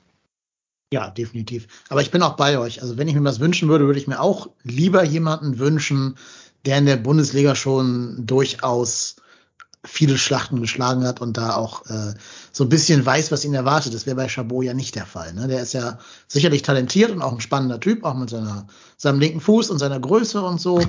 Aber äh, er ist jetzt ja nicht Bundesliga erfahren. Also da würde ich mir dann doch eher so einen Transfer wünschen, Marke Toni Leisner, Marke Mergi Mavrei, beides ja Wintertransfere, Transfers. Äh, also das wäre mir dann doch ein bisschen lieber noch tatsächlich. Fällt mir jetzt spontan keiner ein, der da auf dem Markt gerade sich befinden würde und für uns interessant würde. Aber man müsste halt im Endeffekt so eine Laie hinkriegen. Ich denke da immer ein bisschen an Mainz letztes Jahr, die im Winter halt äh, Dominik Kor fürs Mittelfeld Ja. und Da äh, Dani da Costa geholt haben. Und das waren natürlich genau die beiden Volltreffer-Transfers, die die gebraucht haben. Oder denkt man an die Eintracht, dass die im Winter sich den Hinteregger ausleihen konnten Mhm. von, von Augsburg. Ne? Solche Transfers müssten wir, glaube ich, tätigen, so dieses Kaliber. Also irgendwer, der bei seinem Verein unzufrieden ist, auf der Bank sitzt, nur in jedem dritten, vierten, fünften Spiel mal eingewechselt wird, aber halt sofort eine Verstärkung wäre, aber gleichzeitig auch sagt, ich verstehe, dass ich hier ausgeliehen bin und lass erstmal Hübers und Kilian, wenn die keinen, keinen großen Mist bauen, äh, das Feld. Ja, ob es so einen gibt, ist halt eine andere Frage, ob wir ihn bezahlen können auch, aber das wäre mein Wunsch. Da merke ich, dass ich keine 25 mehr bin, weil ich denke genau an so einen Verteidiger, den wir mal für ein halbes Jahr ausgeliehen haben. Der war auch schön robust. Der kam aber, der, der, ja, 2000, habt ihr 2000, war ihr zwei, ich weiß, weiß, wie alt seid ihr eigentlich? 2001 wart ihr da schon, habt ihr da schon Fußball geguckt? Haben wir auch schon gelebt, ja, ja. Ja, ja. 84 und 83er Jahre. Ja, Rigobert Song, so ein. Ja, Oh, ja. Erste Aktion, direkt mal so eine stramm gelbe Karte. Ja. Ja. Ja, absolut. Rigobert Sorgen würde ich sofort wieder nehmen oder seinen, seinen Sohn wahrscheinlich Sohn. heutzutage. Ja. 20 Jahre ne, ist das her. Ja, könnte, könnte sein Sohn sein tatsächlich. Ja, sowas, ne? Also sowas finde ich geil. Von mir aus auch so einen komplett befreiten Alpei oder so. Hauptsache einen, der auch mal dazwischenhauen kann, wenn, wenn der Lewandowski meint, er müsse, müsse zaubern. Ich hätte auch gern so einen, der im Spielertunnel schon Lewandowski sagt, hier, Kollege, ab Mittellinie Schmerzen. Also ja. Mal Oder auf dem erstmal treten im oder Spieler, ich wollte sagen, im Spielertunnel aus Versehen auf den Fuß tritt. Ah, Also sowas. ne? Ich sag also ein bisschen so ein bisschen Kernassi fände ich gar nicht schlecht. Muss halt noch in unsere Mannschaft reinpassen. Also jetzt kein, kein Boateng oder Kevin Prinz Boateng oder so. Aber äh, ne, so, sag mal, das Maß an Assigkeit, was in Köln noch verträglich ist. Ja, ich, ich, wie gesagt, ich bin tatsächlich gespannt. Also ich glaube schon, dass äh, gerade nach dem Abgang von Meret ähm, da jetzt wir jemanden bekommen. Wie gesagt, bei Meret, ich bin, glaube ich, mittlerweile froh, dass das Kapitel sich jetzt schließt, weil da habe ich jetzt nicht mehr so das beste Gefühl irgendwie im Nachgang. Also auch da muss ich sagen, also bei Meret hatte ich immer das Gefühl, dem tut der Sommer äh, zu gut oder das Essen ist überall zu gut. Also ich möchte jetzt nicht behaupten, dass ich nicht auch so ein, so ein kleines Plötzchen mit mir rumtrage, aber ich spiele halt keinen Profifußball. Ne? Also und ja, fand ich dann immer schon befremdlich. Also wenn, wenn die Trikots so eng geschnitten sind, dass du jede Wölbung so eine Milos Jojic Gedächtnisplauze siehst, ähm, ja, also weiß ich nicht. Ich, glaube, für ihn persönlich ist es auch besser, der Wechsel nach Mexiko. Ähm, der wirkte mir nie so richtig heimisch hier in Köln irgendwie, auch nach fünf Jahren nicht oder viereinhalb. Ähm, ich glaube, dem tut auch gut, dass er halt Spanisch reden kann in, in Mexiko. Der hat ja, glaube ich, auch nie wirklich Deutsch gelernt. Also Englisch konnte er wahrscheinlich, aber Deutsch jetzt nicht so richtig. Ist vielleicht als Spanier auch mit dem Wetter hier in Deutschland so ein bisschen gefremdelt, weiß ich nicht. All die Sorgen fallen weg. Ja, kann gut sein, genau. Äh, all die Sorgen fallen jetzt ja weg in, in Mexiko. Ähm, ich glaube, für ihn ist das ganz gut. Und ich habe gehört, wir würden ja wohl auch über eine Weiterverkaufsbeteiligung äh, diskutieren. Das heißt, falls er noch richtig durchstarten sollte, was ich jetzt nicht für komplett ausgeschlossen halte, in so einer Wohlfühlatmosphäre, wenn er die da finden sollte, ähm, würden wir daran partizipieren, wenn er dann doch irgendwann zu Sevilla wechselt oder so. Und das ist doch eigentlich dann für alle Seiten ein ganz guter Deal. Voll. Es, es war bei dem ja auch so, ich weiß nicht, äh, ich habe immer mal das Gefühl gehabt, man sieht, was er sein kann irgendwie. Mhm. Also der war ja jetzt fußballerisch, der ist ja, der ist ja keine Null äh, gewesen. Das war irgendwie, genau, wie du es wahrscheinlich zusammengefasst hast, die Rahmenbedingungen, die das irgendwie verhindert haben, dass der hier alles abrufen konnte. Ja. Ja. Ja, ja, ich, ich glaube, er hatte auch tatsächlich, muss man auch dazu fair und ehrlich sagen, ich glaube, er hatte dazu auch, we also der hat ja wenig Spiele mal am Stück machen dürfen. Mhm. Und ähm, also fußballerisch ähm, kann man ihm da sicherlich, es war er tatsächlich vom Spielaufbau sicherlich einer der besseren Innenverteidiger, die wir gehabt haben. Aber weiß ich. Ja, vielleicht ist es, vielleicht ist es besser so, dass man sich jetzt getrennt hat und dann, dass wir vielleicht mit einem neuen Innenverteidiger da uns jetzt aufstellen. Ich glaube, hätten wir durchgehend Dreierkette gespielt, hätte Mire sehr, sehr viel mehr Spiele gemacht. Der war so ein typischer Dreierketten-Innenverteidiger. Hat man in der Zweitligasaison gesehen, als äh, hier der, der Impfpass-Verweigerer, wie heißt er noch gleich? Markus Anfang, der hat ja dann irgendwann vor dem Dresden-Spiel auf äh, Dreierkette umgestellt. Stimmt, stimmt, Seitdem ja. hat ja dann Mire auch fast alle Spiele gemacht in der Aufstiegssaison. Es war auch seine einzig gute Phase, tatsächlich, bis sich dann wieder verletzt, verletzt hatte, glaube ich. Ja, aber hat halt wirklich bei keinem Trainer gereicht. Ich habe immer gedacht, es läge ein bisschen daran, dass er einfach keiner ist, der in einer schlechten, schlecht laufenden Phase sich irgendwie reinbeißen kann in eine Mannschaft. Aber jetzt selbst in der guten Phase unter Baumgart hat er plötzlich keine Rolle mehr gespielt nach dem Stuttgart-Pokalspiel. Und Baumgart wird schon wissen, was er da tut und wen er aufstellt und so. Also ja, vielleicht auch jemand, der im Training nicht so den aller, allerletzten Ehrgeiz zeigt, den Baumgart gerne sehen möchte. Mhm. Ja. Alles Gute, Jorge, macht gut und bitte starte richtig durch, geh für 40 Millionen nach Sevilla, dann kriegen wir auch noch. Also, Mhm. Bestimmt. Why not? Der ist ja erst 24 oder so, ne? Also, da geht, Ja. noch, da geht noch was. Ja. Man muss auch mal gönnen können, Marco.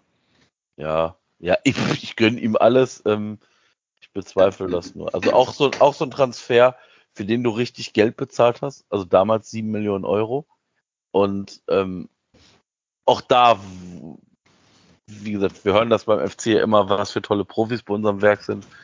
Ähm, so langsam sind diese ganzen Schmatke-Transfers dann auch irgendwann weg. Ne? Also, Ja, sechs Jahre Vertrag, ne? Sechs Jahre Vertrag. Ich Hm. weiß nicht, ob es in der ganzen Bundesliga noch einen zweiten Spieler gibt, außer Modest, der sechs Jahre Vertrag hat. Ja, und, und ich sag mal so, letztes Jahr haben wir uns darüber kaputt gelacht, dass der so einen Rentenvertrag bei uns hat. Also tatsächlich, ähm, ja, ja, ja, ist tatsächlich schwierig, ja. Ja, wobei die letzten vier Jahre ja nur noch Fit äh, Quatsch, Sturmtrainer sind, ne? Und nicht mehr Spieler. Ja, genau. Ja. Gut. Ähm, ein weiterer Spieler wird uns aller Wahrscheinlichkeit nach verlassen, zumindest auf Leihbasis, weil jetzt nach Jens Kastrop und Sava Cestic, die uns bereits verlassen haben, Cestic dauerhaft und äh, Kastrop ausgeliehen an Nürnberg, heute auch Noah Katterbach die Freigabe bekommen hat und sich wohl einen neuen Verein auf Leihbasis eben suchen darf und da wohl in aussichtsreichen Verhandlungen mit dem FC Basel steht. Da würde mich mal eure Meinung dazu interessieren, zu dem Jungen, aber auch zu der Idee, den jetzt auszuleihen nach Basel. Also ist tatsächlich ein wahnsinnig talentierter Spieler, ähm, der ähm, jetzt in so ein klassisches Talentloch gefallen ist, irgendwie gefühlt. Also tatsächlich einer der, von dem immer alle gesagt haben, das ist unser neuer Linksverteidiger, den ich da persönlich auch gesehen habe.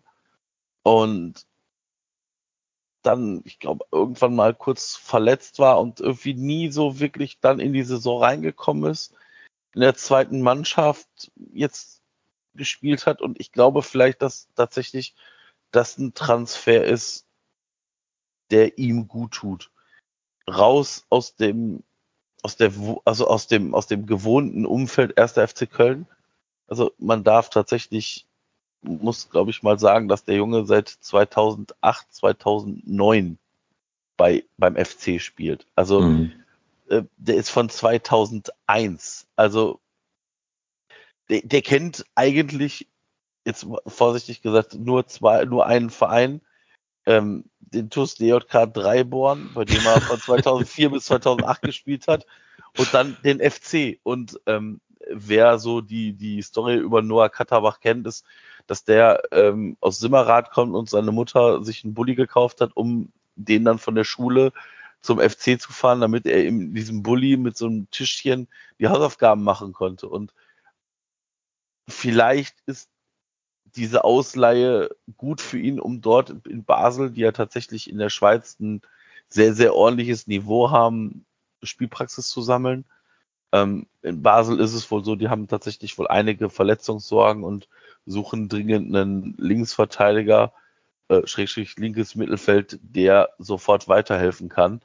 Und ähm, das wäre schon wichtig, wenn, wenn er wiederkommt, ähm, dass der dann wieder bei uns durchstarten kann. Also wir haben das ja gesehen bei Janis Horn oder auch bei Sali Özcan, dass so eine Ausleihe durchaus fruchten kann. Und bei Noah Katterbach wünsche ich mir das eigentlich genauso wie bei Jens Kastrop, dass die halt zurückkommen mit Spielpraxis und dann bei uns komplett durchstarten können. Ja, genau, äh, genau an Ötschan habe ich nämlich gerade auch gedacht. Das war ja auch genauso, also so wie du diese, diese Laufbahn von ihm beschrieben hast, das war ja bei Ötschan, da gibt es ja super viele Parallelen und da hat die Ausleihe ja dann ihm auch echt nochmal gut getan. Und äh, das finde ich prinzipiell, finde ich das auch äh, einen absolut richtigen Schritt in dem Fall. Nur auch da, wenn ich dann auf äh, bei, bei, im Kicker-Kader auf äh, Abwehr gucke und da sind dann jetzt noch zwei drin, die noch gehen, da wird es richtig dünn. Also äh, ich, ich weiß nicht, ob man da nicht zu viel äh, Aderlass betreibt. Dann hinten ja, auf der Außen. Also, wen, wen, wen haben wir denn da noch? Dann, äh, wenn da sich dann noch einer ernsthaft verletzt, dann wird es da aber auch auf der Position dünn. Ja, definitiv. Also, ne, wenn jetzt, sagen wir mal, Gott bewahre, aber Jonas Hector sich verletzen würde, ja.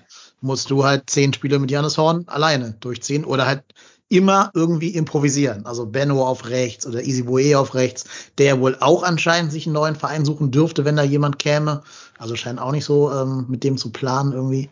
Ja, und dann wird das ja schon sehr, sehr dünn. Ne? Also dann hast du jetzt innerhalb von, ähm, von einer Transferphase, also Sommer und Winter, ähm, drei, in, drei Linksverteidiger verloren, weil ja auch mhm. Iso Jakobs weg ist. Und dann, glaube ich, äh, musst du schon improvisieren. Dann musst du da schon irgendwie mit, ja, weiß ich gar nicht, wer dann da Wer würde spielen, wenn Hector jetzt irgendwo unpässlich wäre und Janis Horn eine gelbe Karte gesehen würde oder so und, und raus muss? Vielleicht stellst du dann auf Dreierkette um. Ja, irgendwie sowas, ne? Also da musst du ja schon irgendwas basteln. Oder musst ja gucken, dass der Innenverteidiger, der jetzt kommt, auch auf links spielen könnte. Aber dann wird's ja wieder ein anderer Typ als so dieser Turm in der Schlacht wahrscheinlich. Ja. Also, ja, also ich glaube, bei Katterbach ähm, geht es darum, da vielleicht mal die Situation zu verändern, also den, den Spieler aus seinem, aus seinem jetzigen Umfeld einmal rauszunehmen, ähm, vielleicht einmal beim FC zu resetten, weil selbst Katterbach, also selbst jetzt mit äh, Verletzungen und oder auch Skiri beim Afrika Cup, selbst da war Noah Katterbach ja nicht mehr im Kader. Und ähm, vielleicht ist es tatsächlich für den Jungen dann besser, in der Schweiz in der ersten Liga zu spielen, als, äh, sorry, in der zweiten Mannschaft in der vierten Liga. Weil tatsächlich das Niveau in der Regionalliga West ist gut, aber das ist ja nichts, was langfristig eine Noah Katterbach spielerisch weiterbringt. Und ähm, ich glaube, da ist so ein, so ein Wechsel ins Ausland vielleicht tatsächlich gar nicht verkehrt. Oder überhaupt ein Wechsel in in eine Liga, wo er, wo er spielt und das Niveau auch dementsprechend gut ist. Und deswegen, ich teile eure Sorge, aber gut, ich meine, wenn jetzt ein neuer Innenverteidiger kommt oder ein neuer Verteidiger kommt, ähm, dann, dann wirst du sicherlich da agieren müssen. Und ich glaube, zur letzter, letzter Instanz wirst du sicherlich auch irgendwie so Dinge machen können, wie Lubicic in die Innenverteidigung ziehen und ähm, einen der Innenverteidiger nach außen. Das ist natürlich nur die Not-Not-Not-Lösung, aber ähm, wie oft wird die diese Saison vorkommen? Ich hoffe gar nicht. Ja, oder halt wirklich ne, gemäß des Baumgart-Fußballs überlegen, ob du da vielleicht mit äh, Thielmann oder Schindler spielen willst und Ja. dann komplett nach vorne, ne? Also Oder- Gegner durch, durch. Offensive, durch Genau. Offensive verteidigen quasi, durch, durch vorne einfach blind anrennen mit acht Leuten. Ich weiß es nicht. Was ich gut finde für Katterbach ist, dass natürlich Basel die Ambition hat, offensiven Fußball zu spielen. Die spielen ja oben mit, ist jetzt kein Abstiegskandidat in der Bundesliga, wie ja Fürth, die irgendwie auch mal anscheinend da Interesse bekundet, bekundet haben. Das, glaube ich, tut ihm gut, dass er sich mal offensiv ein bisschen beweisen darf. Weil ich sag mal jetzt, ähm, seine Stärken sprechen ja eher dafür, dass er in der Ballbesitzmannschaft gut zurechtkommt und nicht in einer defensiven Kloppermannschaft, die er die Bälle nach vorne haut. Also daher finde ich Basel einen guten Transfer. Die spielen jetzt ja auch nicht in einer, also hast du gerade auch gesagt, Marco, die spielen ja nicht in irgendeiner Freizeitliga, sondern schon in einer, in einer seriösen Liga. Haben nicht mehr die ganz große Chance, noch Meister zu werden. Also die haben sieben Punkte Rückstand auf äh, den FC Zürich. Und äh, die sind natürlich in einer, in einer neuner Liga schwer aufzuholen, die sieben Punkte. Aber sie wollen halt die Champions League wieder äh, erreichen. Das heißt, die müssen sich gegen Young Boys und gegen Lugano irgendwie erwehren. Und da brauchst du natürlich dann auch wahrscheinlich äh, deine, deine ganzen Spieler. Was mir natürlich ein bisschen Sorgen macht mit Hinblick auf seine Einsatzzeiten, dass der aktuelle Linksverteidiger vom FC Basel Thomas Franco Tavares ist, ein 20-jähriger Portugiese, also genauso alt wie Katterbach, plus minus, der so ein bisschen so als ganz großes Talent gilt und so als ähm, ja der neue Shootingstar defensiv da bei den bei den Portugiesen, habe ich mir zumindest so ein bisschen quer angelesen. Es ist natürlich schwerer jetzt an so jemandem vorbeizukommen, als wenn da halt der 34-jährige Recke steht, der halt andere Stärken hätte als äh, als Noah Katterbach das wäre. Also da kämpfen zwei recht ähnliche Spielertypen gegeneinander. Das, also Tavares kommt, glaube ich, ein bisschen weniger über seinen, ja, über seine, seine Ballbehandlung, über seine Technik, sondern mehr über seine Athletik und seine Physis. Das heißt, die beiden haben schon andere ähm, Qualitätsmerkmale. Aber natürlich ist es halt schwer, einen bereits gesetzten 20-Jährigen zu verdrängen. Außer du hast ja Glück, dass sie so viele Spiele machen in anderen Pokalen, dass da einfach immer rotiert werden wird. Ja, ja, pf, wie gesagt, ich glaube, das wird sicherlich nicht einfach für ihn, aber ähm, aber Tavares ist bei denen aber, glaube ich, auch Rechtsverteidiger. Also der hat bei denen jetzt Linksverteidiger gespielt, weil aber auch, glaube ich, wo war's? Petretta und Padula, die beiden normalen Linksverteidiger verletzt sind. Und Okay. ähm, Okay, dann wäre das ja gut, ne? ja, Das wäre dann super. Dann kannst du ja mit den beiden Youngsters da auf den Außen spielen. Also dann Mhm. Tavares zurück nach rechts, ne? Okay, Genau. das wusste ich nicht. Das ist eine wichtige Info für mich. Schön. Ja. Das, äh, deshalb, deshalb bin Nur ich eine ja Sorge hier im weniger. Podcast. Ja, ja. Du bist auf jeden Fall hier der, der Fachmann, das habe ich schon Und, immer äh, gesagt. und ich glaube, der eine hat Knorpelschaden und bei dem anderen ist, glaube ich, auch noch, also auch länger, beide längerfristig verletzt und tatsächlich haben die halt einen, einen Linksverteidiger gesucht, der, ich sage jetzt mal vorsichtig, eine Soforthilfe darstellt. Inwieweit das jetzt Noah Katterbach kann, muss er dann zeigen, aber wie gesagt, das ist ja vielleicht für ihn auch gar nicht so verkehrt, Absolut. da äh, Sich da ein bisschen durchbeißen kann ihm nur gut tun. Genau. Ja. Glaube ich auch. Und wir wissen, glaube ich, alle, wer einfach nur wegen seines Nachnamens sein neuer bester Freund da in, äh, also in der Schweizer Liga werden wird, bei den Young Boys. Christian Fassnacht. Boah. da muss er als Kölner, glaube ich, mal vorstellig werden und sagen, hallo, ich wohne Hallo. jetzt bei dir auf dem Sofa. Das heißt nicht fast nach. Die wissen, wo ich herkomme. Keine weiteren Fragen, ich wohne jetzt hier. Und Das ist ein anderer übrigens, Verein, egal. und übrigens, ab morgen heißt du Karneval. genau. Erstmal umgetauft, so eine Flasche Sekt über den Kopf ausgegossen. Ja. Ja. ja, Noah, wenn du hier zuhörst, ne, äh, weißt du Bescheid, wo du Anlaufstelle findest. Ansonsten trifft er in der Mannschaft, glaube ich, auf Fabian Lustenberger, ne? Den kennt er wahrscheinlich auch noch aus der Bundesliga. Von Ja. Hertha. Ja. Hertha, Emmers, genau. Jo. Okay. Ja, dann haben wir den auch abgehandelt. Ähm, okay. Ja, wünschen wir ihm alles Gute, würde ich sagen. ne? Das kann auf man jeden Fall. Auf jeden Fall. Ja. Das soll bitte gestärkt wieder zum FC zurückkommen. Ja, definitiv, genau. Wäre natürlich für alle super. ne? Also wenn er sich da durchbeißt und Stammspieler wäre, da würden einfach alle so hart von profitieren. Das wäre schon super. Ja. Jo, gut. Habt ihr noch irgendwelche Themen rund um den ersten FC Köln? Das fand ich schon sehr umfassend. Ja. Das, Das ist, wahrscheinlich für Leute, die hier ihr Podcast-Debüt feiern, ein Kulturschock, dass wir hier irgendwie anderthalb Stunden über. Also wir, wir haben ja auch so äh, sowas äh, und labern da ein bisschen, aber das ist dann weniger weniger inhaltsvoll als das hier und äh, das, da war schon. Ich musste bei der einen oder anderen Stelle auch wirklich äh, nebenbei so, ach, was war das jetzt? Aber das Zeug zeigt, ja nur, ich kann noch viel lernen. Ich sag mal so, die ersten Folgen waren noch so 15 Minuten lang. Das hat sich einfach so nach und nach äh, hochgesteigert quasi. Aber auch weil der FC einfach so viele Gesprächsanlässe bietet. Ne? Also wenn Ja. nichts los wäre, wenn wir jetzt irgendwie so, weiß ich nicht, Augsburg wären, dann äh, wäre es ja auch nicht so schön, glaube ich. Wir haben aber auch gesagt, wir reden noch ein bisschen über dich, Basti, wenn du schon hier als Special Gast bei uns äh, uns die Ehre gibst.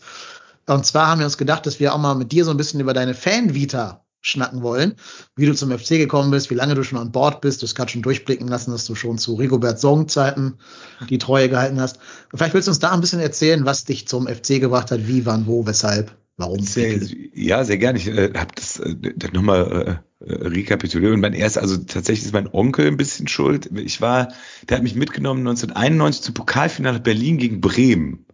Das war natürlich dann erstmal direkt mit einer Frustration äh, gestartet, da, wo Litti noch, Litti hat verschossen und Otze durfte ja nicht und äh, ja, äh, äh, Otze Marat ist ja, ich weiß, ich weiß gar nicht, ob eure, viele eurer Hörer das noch kennen, aber auf jeden Fall, das war, äh, das, das war mein Einstieg und da äh, bin ich dann auch drauf kleben geblieben, wobei das ja auch, ich sage jetzt mal, als Kölner in Köln relativ schwierig ist, nicht FC-Fan zu werden. Ne? Das ist ja, ähm, das ist ja auch sowieso eh in, in, in die Wiege gelegt, aber da fing dann mein aktives äh, Verfolgen des, des Clubs an. Auf jeden Fall. Dann hast du die Höhen und Tiefen des FC mitgemacht, würde ich mal vorschlagen. Äh, Ja, wahrscheinlich sogar mehr Tiefen als Höhen in dieser, dieser Phase dann tatsächlich. Ja, ja, wir haben also 96, was ist, 96 war der erste Abstieg. Dann haben wir beim Kumpel geguckt, der hatte noch Premiere, aber nicht abonniert. Und da konnte man, Schnee konnte man diesen Schnee gucken. Ja. Richtig frustrierend. Ich glaube, da wäre Radio die bessere Option gewesen, oder? Ja, das ist richtig, aber da ich weiß auch nicht, warum wir das nicht gemacht haben. Wir waren jung und doof, keine Ahnung. ja. Aber wie hast du den erlebt, den Abstieg? Das war da wahrscheinlich der Stich in die Seele, oder? Ja, total. Also es, es flossen auch Tränen äh, und Mhm. Bier auch, aber auch, Ja. äh, also be- beides. Das war ja bis dahin irgendwie unvorstellbar irgendwie. Äh, wobei es ja auch jetzt nicht ganz, es war jetzt schon nicht so, dass wir vorher Vizemeister am laufenden Band gewesen wären und dann auf einmal abgestiegen wären. Aber trotzdem war das ja schon äh, irgendwie so, war ja so ein Meditikel, das durfte nicht sein. Der erste FC Köln durfte nicht absteigen und das war natürlich für alle ein Schock damals. Auf jeden Ja. Fall. Also zum Glück sind danach ja keine weiteren Abstiege mehr gefolgt. Nein. das war ein einmaliger Ausrutscher. Ja. Geht's dir auch so, dass jeder Abstieg ein bisschen weniger wehtut oder tun die immer noch alle gleich weh? Nee, also ich, das ist tatsächlich so ein bisschen äh, Ab Abstumpfung da, äh, auf jeden Fall. Das, das muss man schon sagen. Das ist einfach, äh, man gewöhnt sich leider auch an sowas, ne? Weil Ja. man weiß, es, ja, nee, also die, der, der letzte Abstieg tat eigentlich gar nicht mehr weh. Also beziehungsweise doch, der tat eigentlich wieder richtig weh, weil der kam ja wirklich irgendwie nach dieser Supersaison. Das, das stimmt, der- tat wiederum weh, tatsächlich. Ja, ich meine, man konnte sich ja wirklich sehr lange auf diesen Abstieg einstellen. Ne? Also eigentlich quasi Ja. am fünften Spieltag war klar, Ja. das wird sehr, sehr schwer. Ist natürlich halt so bitter, diese, diese Emotionen miteinander zu verknüpfen, dass du einerseits in der Europa League spielst, irgendwie den FC Arsenal zu Hause beehren darfst Ja. und in der Bundesliga halt an jedem verschissenen Spieltag äh, verprügelt wirst und dann mit irgendwie 17 Punkten, glaube ich, absteigst oder so. Ja. Das war natürlich sehr schwer, dieses Wechselbad mitzumachen. Ja, aber äh, genau diese, die Fallhöhe war halt bei diesem Abstieg noch einfach, die war da sehr Mhm. groß. Das war ja bei den paar Abstiegen davor dann eher nicht so. Aber genau. Ich ertappe mich manchmal ein bisschen dabei zu sagen, wenn wir schon absteigen müssen, haben wir zumindest danach wieder eine Saison, wo wir mehr gewinnen als verlieren werden.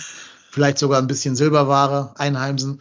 Also natürlich wünsche ich mir keine Abstiege deswegen, aber wenn wir schon absteigen müssen, versuche ich ja zumindest das Gute darin zu sehen. Und ich muss auch sagen, letzte Saison hätten wir es ja auch, wenn wir ehrlich sind, ein bisschen verdient gehabt, abzusteigen von der Leistung her, die wir am Platz gebracht haben. Ich bin froh, dass es natürlich nicht passiert wäre. Ne? Also das, was wir jetzt erleben, hätten wir natürlich nicht erlebt, wenn wir gegen Kiel halt das Rückspiel nicht gewonnen hätten. Aber ähm, zumindest, ja, das ist ja das, das Paradoxe oder fast schon so ein bisschen perverse. Zumindest hättest du, wenn du abgestiegen wärst, die besseren Spiele gehabt. Also nicht qualitativ, aber von den Namen der Gegner her. Du hättest gegen Schalke, gegen Hamburg, gegen St. Pauli, gegen Bremen spielen können. Ähm, schon anderes Kaliber als gegen Bielefeld, Fürth und Augsburg, ne? Ja, da, ja, das stimmt. Aber da sind, da, da machen wir ja, das, da, da wird das große Rad ja noch gedreht. Das ist tatsächlich, ich meine, und du hast jetzt noch, äh, du hast jetzt Bielefeld und Fürth gesagt, aber für mich sind da ja noch ganz andere Namen, die ich überhaupt nicht in der Bundesliga brauche, die, also, aber ich meine, das ist jetzt auch kein, das ist jetzt wahrscheinlich auch Allgemeinplätze und werden, dann hast du bestimmt auch schon oft mit irgendwelchen Leuten, wenn ich dann, ich würde auch lieber gegen Schalke spielen als gegen äh, Red Bull Leipzig, aber das ist halt nun mal jetzt so, wie es ist, ne, oder Wolfsburg oder Leverkusen, wenn ich mir sowas angucke und siehst dann was an, äh, blöd jetzt, ja, Opa redet vom Fußball, aber was da an Tradition in der zweiten Liga rum kreucht und fleucht und was dann einfach an Geld oben in der Bundesliga spielt, aber so ist es nun mal. Äh, trotzdem würde ich niemand nicht in der zweiten Liga spielen, weil es ist ja halt eben auch noch anderes, andere Mannschaften und äh, andere, andere äh, Kaliber, die da rumlaufen. Und ich fand jetzt keine Zweitligasaison so geil, dass ich sagen würde, ich freue mich auf zweite Liga. Nee, so weit geht's bei mir auch nicht. Ähm, das Schlimme ist, dass die Mannschaften, die du gerade genannt hast, die sind halt gekommen, um zu bleiben. Ja, Ne? Also ich glaube, in der Abwägung würden wir dann sogar doch alle lieber noch Bochum in der Liga haben wollen als Red Bull oder, oder Wolfsburg oder so. Aber natürlich wird es immer Bochum sein, die um die Existenz strugglen und halt eben nicht. Also auch wenn Wolfsburg jetzt da unten rumdümpelt, die steigen halt nicht ab. Nein. Die kommen zur Not im Winter, kommen da jetzt irgendwie drei Stürmer oder irgendwas und dann sieht das auch anders aus oder ein neuer Trainer, weil sie sich die Ablöse wieder leisten können oder so. ja. Das ist das, das Bittere. Diese Mannschaften sind gekommen, um zu bleiben. Und von unten kommt halt nur mindestens maximal einer von den Traditionsmannschaften hoch, so wie es aussieht. Also wahrscheinlich ja sogar Bremen mit dem neuen Trainer jetzt mit, mit äh, wer ist da? Ole Kilian, ne? Ole, ähm, äh, Ole, Ole äh, Werner. Ole Werner, genau, richtig. Ähm, genau. Ja, und die anderen werden dann wieder noch, noch eine Runde in der zweiten Liga drehen müssen. Und was das macht, siehst du ja so ein bisschen am HSV. Wenn du dir deren Kader mal anschaust, da ist nicht mal mehr ein ehemaliger FC-Spieler drin. Und das heißt schon einiges. heißt, dass die endgültig so in der, in der zweiten Liga angekommen sind. Ne? Die, die haben keinen Terodde mehr, wo du sagst, okay, der schießt die halt immer mit 30 Toren irgendwie da nach oben. Da spielt jetzt halt Robert Glatzel. Es ist jetzt auch nicht so, dass du sagst, der wird bei anderen Vereinen wahrscheinlich gerade irgendwie äh, mit Rosen bestreut, damit er da hingeht. Und der Mittelfeldstrategie ist halt Sonny Kittel. Und dann, dann wird doch schon dünn, noch Spieler zu finden, die überhaupt schon mal erste Liga gespielt haben bei denen. Die sind inzwischen tatsächlich ein Zweitligist geworden, vom Kader her, von Ja. der gesamten Kaderstruktur. Ähm, diese, diese Bewegung wirst du auch bei Schalke jetzt nach zwei Jahren zweiten Liga sehen, wenn sie da länger bleiben müssten. Das Mhm. würdest du bei Bremen sehen, dass sie auch einen Bittenkur, einen Toprak und so weiter nicht mehr halten können. Dass irgendwann auch Duxch und ähm, Füllkrug sagen, sie suchen sich andere Aufgaben bei jemandem, der eher nach oben anklopfen könnte. Gerade wenn die jetzt länger an Markus Anfang festgehalten hätten, haben sie ja zum Glück aus anderen Gründen nicht. Ähm, ja, aber das ist halt dieses, dieser Effekt. Irgendwann passt die zweite Liga dich ihr an, tatsächlich, und du bist Zweitligist. Ja, voll. Und ich, bei- also bei Bremen freut es mich ja, dass die jetzt die Kurve gekriegt haben. Tatsächlich, ich finde die immer, fand die immer einen sehr sympathischen Verein.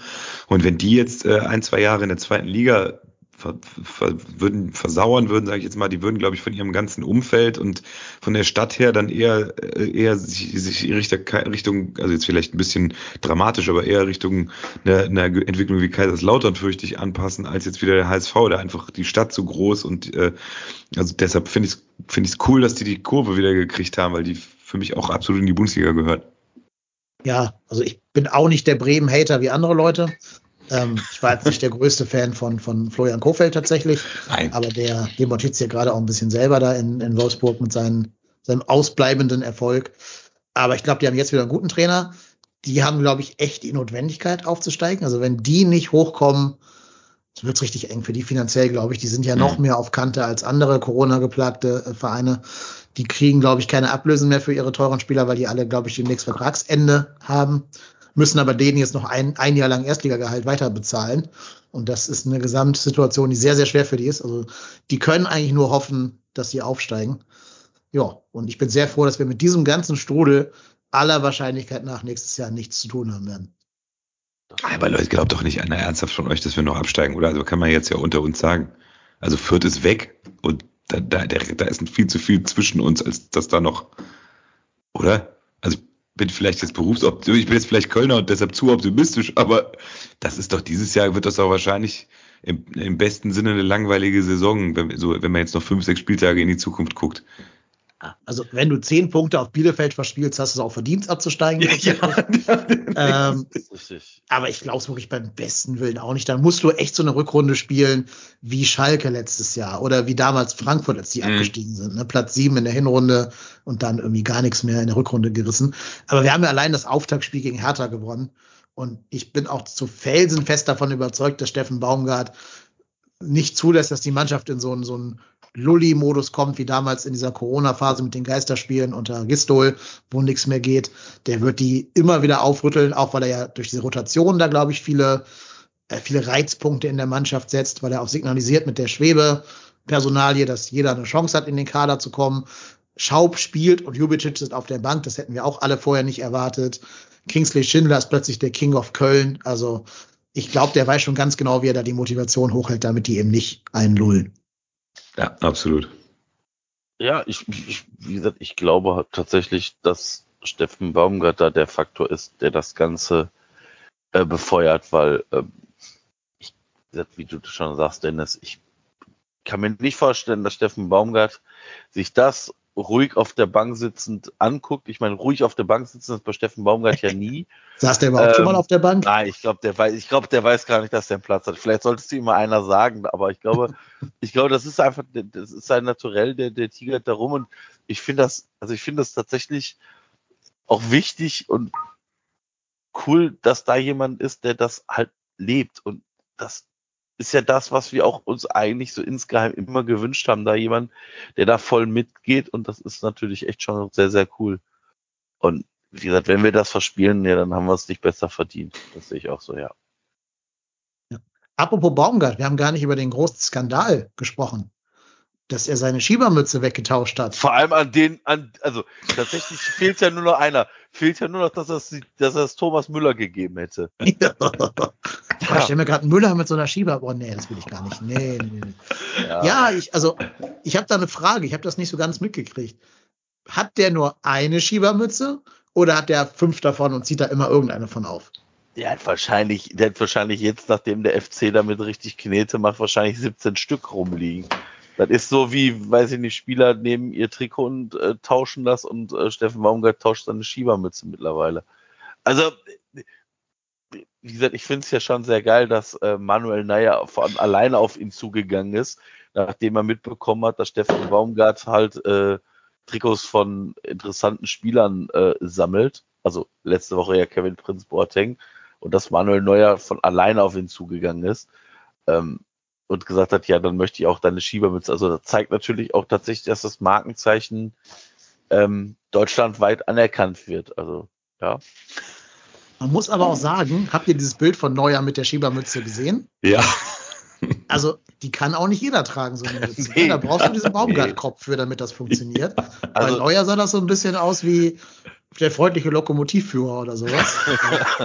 Ich Aber finde, so- bei Neuer sah das aus wie so ein typischer deutscher Tourist, der dann im Frühstücksbuffet äh, irgendwie in Italien oder in Spanien mit den Birkenstocks. äh, Ja. mit dem Birkenstock und weißen Socken äh, rumläuft und so einem karierten äh, Freizeithemd. Ja, Jetzt ist Ja, das aber wahrscheinlich auch die Größe für Baumgarts Kopf. Ne? Der Manuel Neuer hat vielleicht auch ein graziles Köpfchen. Ja, vielleicht. Wobei ein Typ von natürlich 1,90, sein, weiß ich nicht, der so einen Ja, kleinen. Kopf hat. Aber äh, Ja, das, oder so ein bisschen so Peaky Blinders Cosplay irgendwie, aber nicht, nicht die gute Sorte. Nee. Äh, ja. Bei Wish bestellt, ja. ja. Ja, Also wir halten mal bitte fest, Steffen Baumgart beim Tauschen ihrer Schiebermütze in Zukunft bitte Korn Neuer. Bitte nur noch an uns genehmen Spieler austauschen. das wird schwierig. Äh, die Liste geht dem FC heute noch zu. Ja, also Elvis Rexbeschei kann sie haben von mir aus. Der hat immer noch einen Platz in meinem Herz nach dem Derby. Das stimmt, das stimmt allerdings. Das stimmt allerdings. Sind wir aber so ein bisschen weg von dir gekommen, Basti. Ähm, Das, macht, das macht gar nichts. Doch, geht ja hier auch um Fußball und nicht um mich. Also, aber du erlaubst mir nicht noch eine, eine letzte Frage. aber Wie natürlich. sieht's, wie sieht's gerade bei euch so auftrittstechnisch aus? Kann man äh, da schon Prognosen wagen oder ist das alles gerade zu, zu sehr im, in der Schwebe? Also gerade ist erstmal hier in dieser in dieser Karnevalszeit ist erstmal ja alles äh, mehr oder weniger auf Eis gelegt und man Mhm. versucht dann wieder äh, Alternativen zu schaffen und äh, wir arbeiten aber eigentlich dann jetzt im Kopf eher schon so offen aufs Frühjahr wieder hin, äh, wenn dann hoffentlich oh, Maria Kron oder Omi, was weiß ich was Kron dann irgendwie mal durch ist und äh, äh, wir dann wieder äh, zurück so langsam wieder können. Da sind wir einfach mal optimistisch und hoffen. Im Moment ist es tatsächlich eigentlich mehr oder weniger auf Eis gelegt tatsächlich. Äh, ja, muss man so sagen. Ja, schade. Ich habe gesehen, Ja. der kommt nach Hamburg, ne? Ja, sicher, das stimmt. Ja, da Ja. müssen mal ein paar. Karten in meinen Warenkorb gleich landen bei mir. ähm, ja, ich hoffe das. Also ich drücke euch ganz fest die Daumen, dass es wieder normal sein wird. Es scheint ja so zu sein, dass man quasi immer relativ normale Sommer hat und dann wieder äh, sehr eingeschränkte Winter. Aber vielleicht ist das ja so eine, so eine Option, dass man dann zumindest sagt, besser als nichts, wenn zumindest die Sommersaison immer Ja, das, kann. das hoffe ich. Wir warten ja seit, wir haben ja vor vier Jahren den Vorverkauf für unser, wir spielen ja im, Rheinenergiestadion, eigentlich Mhm. 2020 und jetzt hoffen wir mal, dass wir dieses Jahr endlich dürfen. Z- dreimal verschieben, haben wir auch keinen Bock. Das kann ich verstehen. Aber ihr habt schon mal gespielt, ne? Im Nee, das Stadion? ist, Ach, noch ja, gar nee, nicht. nee, nee, nee. Wir, Okay. haben, wir haben irgendwie eine Halbzeitpause vom FC mal gespielt, aber das ist jetzt ja quasi unser erstes eigenes, unser eigenes Konzert da und äh, genau, da hoffen wir natürlich, dass wir das dann endlich dieses Jahr wahr machen dürfen, den Traum. Das ist ja bestimmt auch wirklich, wollte ich gerade sagen, so ein kleiner Lebenstraum, kann ich mir vorstellen. Ja, klar. Wie war das Gefühl in der Halbzeitpause zumindest, vor den 50.000ern? Ja, ich muss sagen, dass die Sache ist, wenn man da Leute Musik machen, A, äh, musst du da irgendwie Playback, stehst du dann da vor der Südkurve und B, und ich kann das super verstehen, wenn ich im Stadion bin, interessiert mich halt ein Scheiß, wer da in der Halbzeitpause rumspielt, da unterhält man sich über das Spiel oder holt sich eine Bratwurst, also das ist dann, da, äh, äh, es ist natürlich immer sch schön und toll, ähm, irgendwas machen zu dürfen, aber da waren die Auftritte, oder wenn man irgendwie Teil war der, Saison, der Saisoneröffnung oder ähnliches, wo dann irgendwie gefeiert wurde, das war dann schon ein bisschen was anderes als in der Halbzeitpause. Da ist man auf Fußball fokussiert und da interessiert einen dieses Halbzeitprogramm eigentlich nicht die Bohne. Also mich würde es nicht interessieren, wenn ich auf der Tribüne war. Aber es ist natürlich eine Ehre, wenn man da stattfinden darf, das ist natürlich klar. Ja, auf jeden Fall. Habt ihr schon mal in der Fabrik in Hamburg gespielt? Also kennt ihr die Location? Nee, tatsächlich nicht. Wir haben bis jetzt immer im Grünspan gespielt, Ja. äh, den wir auch sehr lieben, den Laden. Aber da waren wir noch nicht. Warst du schon Fabrik mal? ist super, ja, die ist super. Äh, so eine alte äh, Bierbrauerei irgendwie. das Äh, noch wirklich geil. mit so alten, alten Fässern und sowas an, als Dekoration. Hat wirklich so ein bisschen diesen Peaky Blinder Charme tatsächlich. Ja. Also mega Location, sagen alle Künstler, die da sind, dass sie das mega cool finden. Ihr hoffentlich auch dann. Ich hoffe, Ja, es findet statt. Also, Hör mal, schick uns eine Nachricht, lade dich hier ein mit, Be mit Begleitung, wenn du Bock hast. ja, mega. Komme ich gern drauf zurück. Ja? War aber nicht meine Intention, das jetzt abzustauben. Ne? Nicht, dass man es da falsch ich, versteht. äh, wenn ich hier zwei Stunden mit euch verbringe, dann kann ich mich auch revanchieren. Ja, cool. Da komme ich gern drauf zurück und dann müssen wir jetzt, lasst euch alle impfen, ich will dahin, Leute. Das ist im Oktober oder September, das kriegen wir Ja, wohl bis dahin. Und unsere Hörer sind eh alle vernünftig und damit durchgeimpft, da gehe ich ganz fest von aus. Okay, dann, wie gesagt, zwei Stunden. Ich glaube, haben wir jetzt auch wirklich alles Wichtige besprochen. Ähm, oder wollt ihr noch irgendwas, habt ihr noch was auf der Seele rund um den FC, was ihr loswerden wollt? Ist ja auch ein bisschen Gesprächstherapie hier. Nö, ich Nö. bin, glaube ich, durch. Dann, also vielen, vielen herzlichen Dank, Basti, dass du dir so viel Zeit für uns genommen hast hier für den Podcast. Wissen wir total zu schätzen und vielen, vielen Dank. Ja, äh, folgt Casala alle auf Instagram, auf, weiß ich nicht, Twitter, überall, wo es euch gibt mit Social Media. Hört ihre Musik, kauft sie am besten, nicht streamen ähm, und unterstützt die Band und unterstützt gerne auch unseren Podcast. Sehr, sehr gerne, hat mich sehr gefreut, habe viel gelernt und äh, ja, dann irgendwann sieht und hört man sich bestimmt wieder. Ja, auf jeden Fall. Äh, noch einen Satz habe ich gerade vergessen. Saisonwette nicht so erfolgreich, leider nur äh, 3 Euro für die drei U21-Spieler, um das noch ganz kurz abzuhandeln. 2 Euro, äh, 244,50 Euro insgesamt für die Tafel in Köln. Immerhin besser als nächstes nur drei Euro dazu kamen. Und dann ging Bochum hoffentlich wieder der große Pott. Vier Wenn- Tore Modest. Ja, genau, vier Tore Modest, einmal Geld Baumgart und du sagst zehnmal, ich sag mal ganz ehrlich, dann sind wir bei 43 Euro. Oder so. ja. Und Benno Schmitz in die Kickerhälfte des Tages natürlich, gibt auch noch Geld. Genau. Äh, gut, und wenn euch da draußen das gefällt, was wir hier machen, dann habt ihr Möglichkeiten, uns zu unterstützen. Äh, es gibt einmal die non-monetäre Möglichkeit. Das heißt, ihr könnt zum Beispiel ganz einfach unseren Podcast abonnieren bei Spotify, bei Podcast Addict. Ihr könnt unseren YouTube-Kanal aufsuchen, einfach bei YouTube trotzdem hier eingeben und da ein Abonnement dalassen. Kostet nichts, einfach nur diese YouTube-Abo-Funktion, dass man informiert wird über neue Videos. Gerne immer auch irgendwie Daumen hoch und Kommentare schreiben und so weiter. Hilft uns alles, den Podcast noch ein bisschen weiter in die Welt hinauszutragen. Aber ihr könnt uns natürlich auch ein bisschen monetär unterstützen. Dazu geht ihr einfach auf die Seite www.trotzdemhier.de slash spenden und erfahrt da alles weitere, wie das funktioniert. Der Spendenlink ist auch in der, äh, in den Show Notes drin. Da könnt ihr einfach nachlesen. Und das ist, glaube ich, auch eine gute Stelle, sich bei allen Spenderinnen und Spendern einmal zu bedanken. Seit der letzten Aufnahme äh, haben schon wieder ganz viele Leute uns kleinere und auch größere Spenden äh, zugeschickt. Ich möchte mich vor allen Dingen mal bei einem User bedanken. Ich nenne seinen Namen jetzt nicht, weil er uns das nicht erlaubt hat, aber ähm, er weiß, wer gemeint ist. Der schickt uns pro Punkt, den der FC holt, immer den entsprechenden Betrag. Also drei Euro für drei Punkte und so weiter. Und da wir ja gerade eine sehr erfolgreiche Saison spielen, ist das natürlich dann ein sehr schönes Punktepolster und damit auch äh, Spendenpolster. Ja, vielen Dank an dich, C.S. Du weißt hoffentlich Bescheid. Gut, das war's von uns. Marco, auch dir vielen Dank, dass du hier wieder dabei gewesen bist. Immer gerne. Wir hören uns nächste Woche wieder und besprechen dann das HSV-Spiel und das Bochum-Spiel und blicken mit euch auf, äh, ich glaube, Freiburg voraus. Ja, bleibt uns gewogen, bleibt uns treu, verbreitet die Kunde. Wir sind Marco, wir sind Dennis und wir sind trotzdem hier.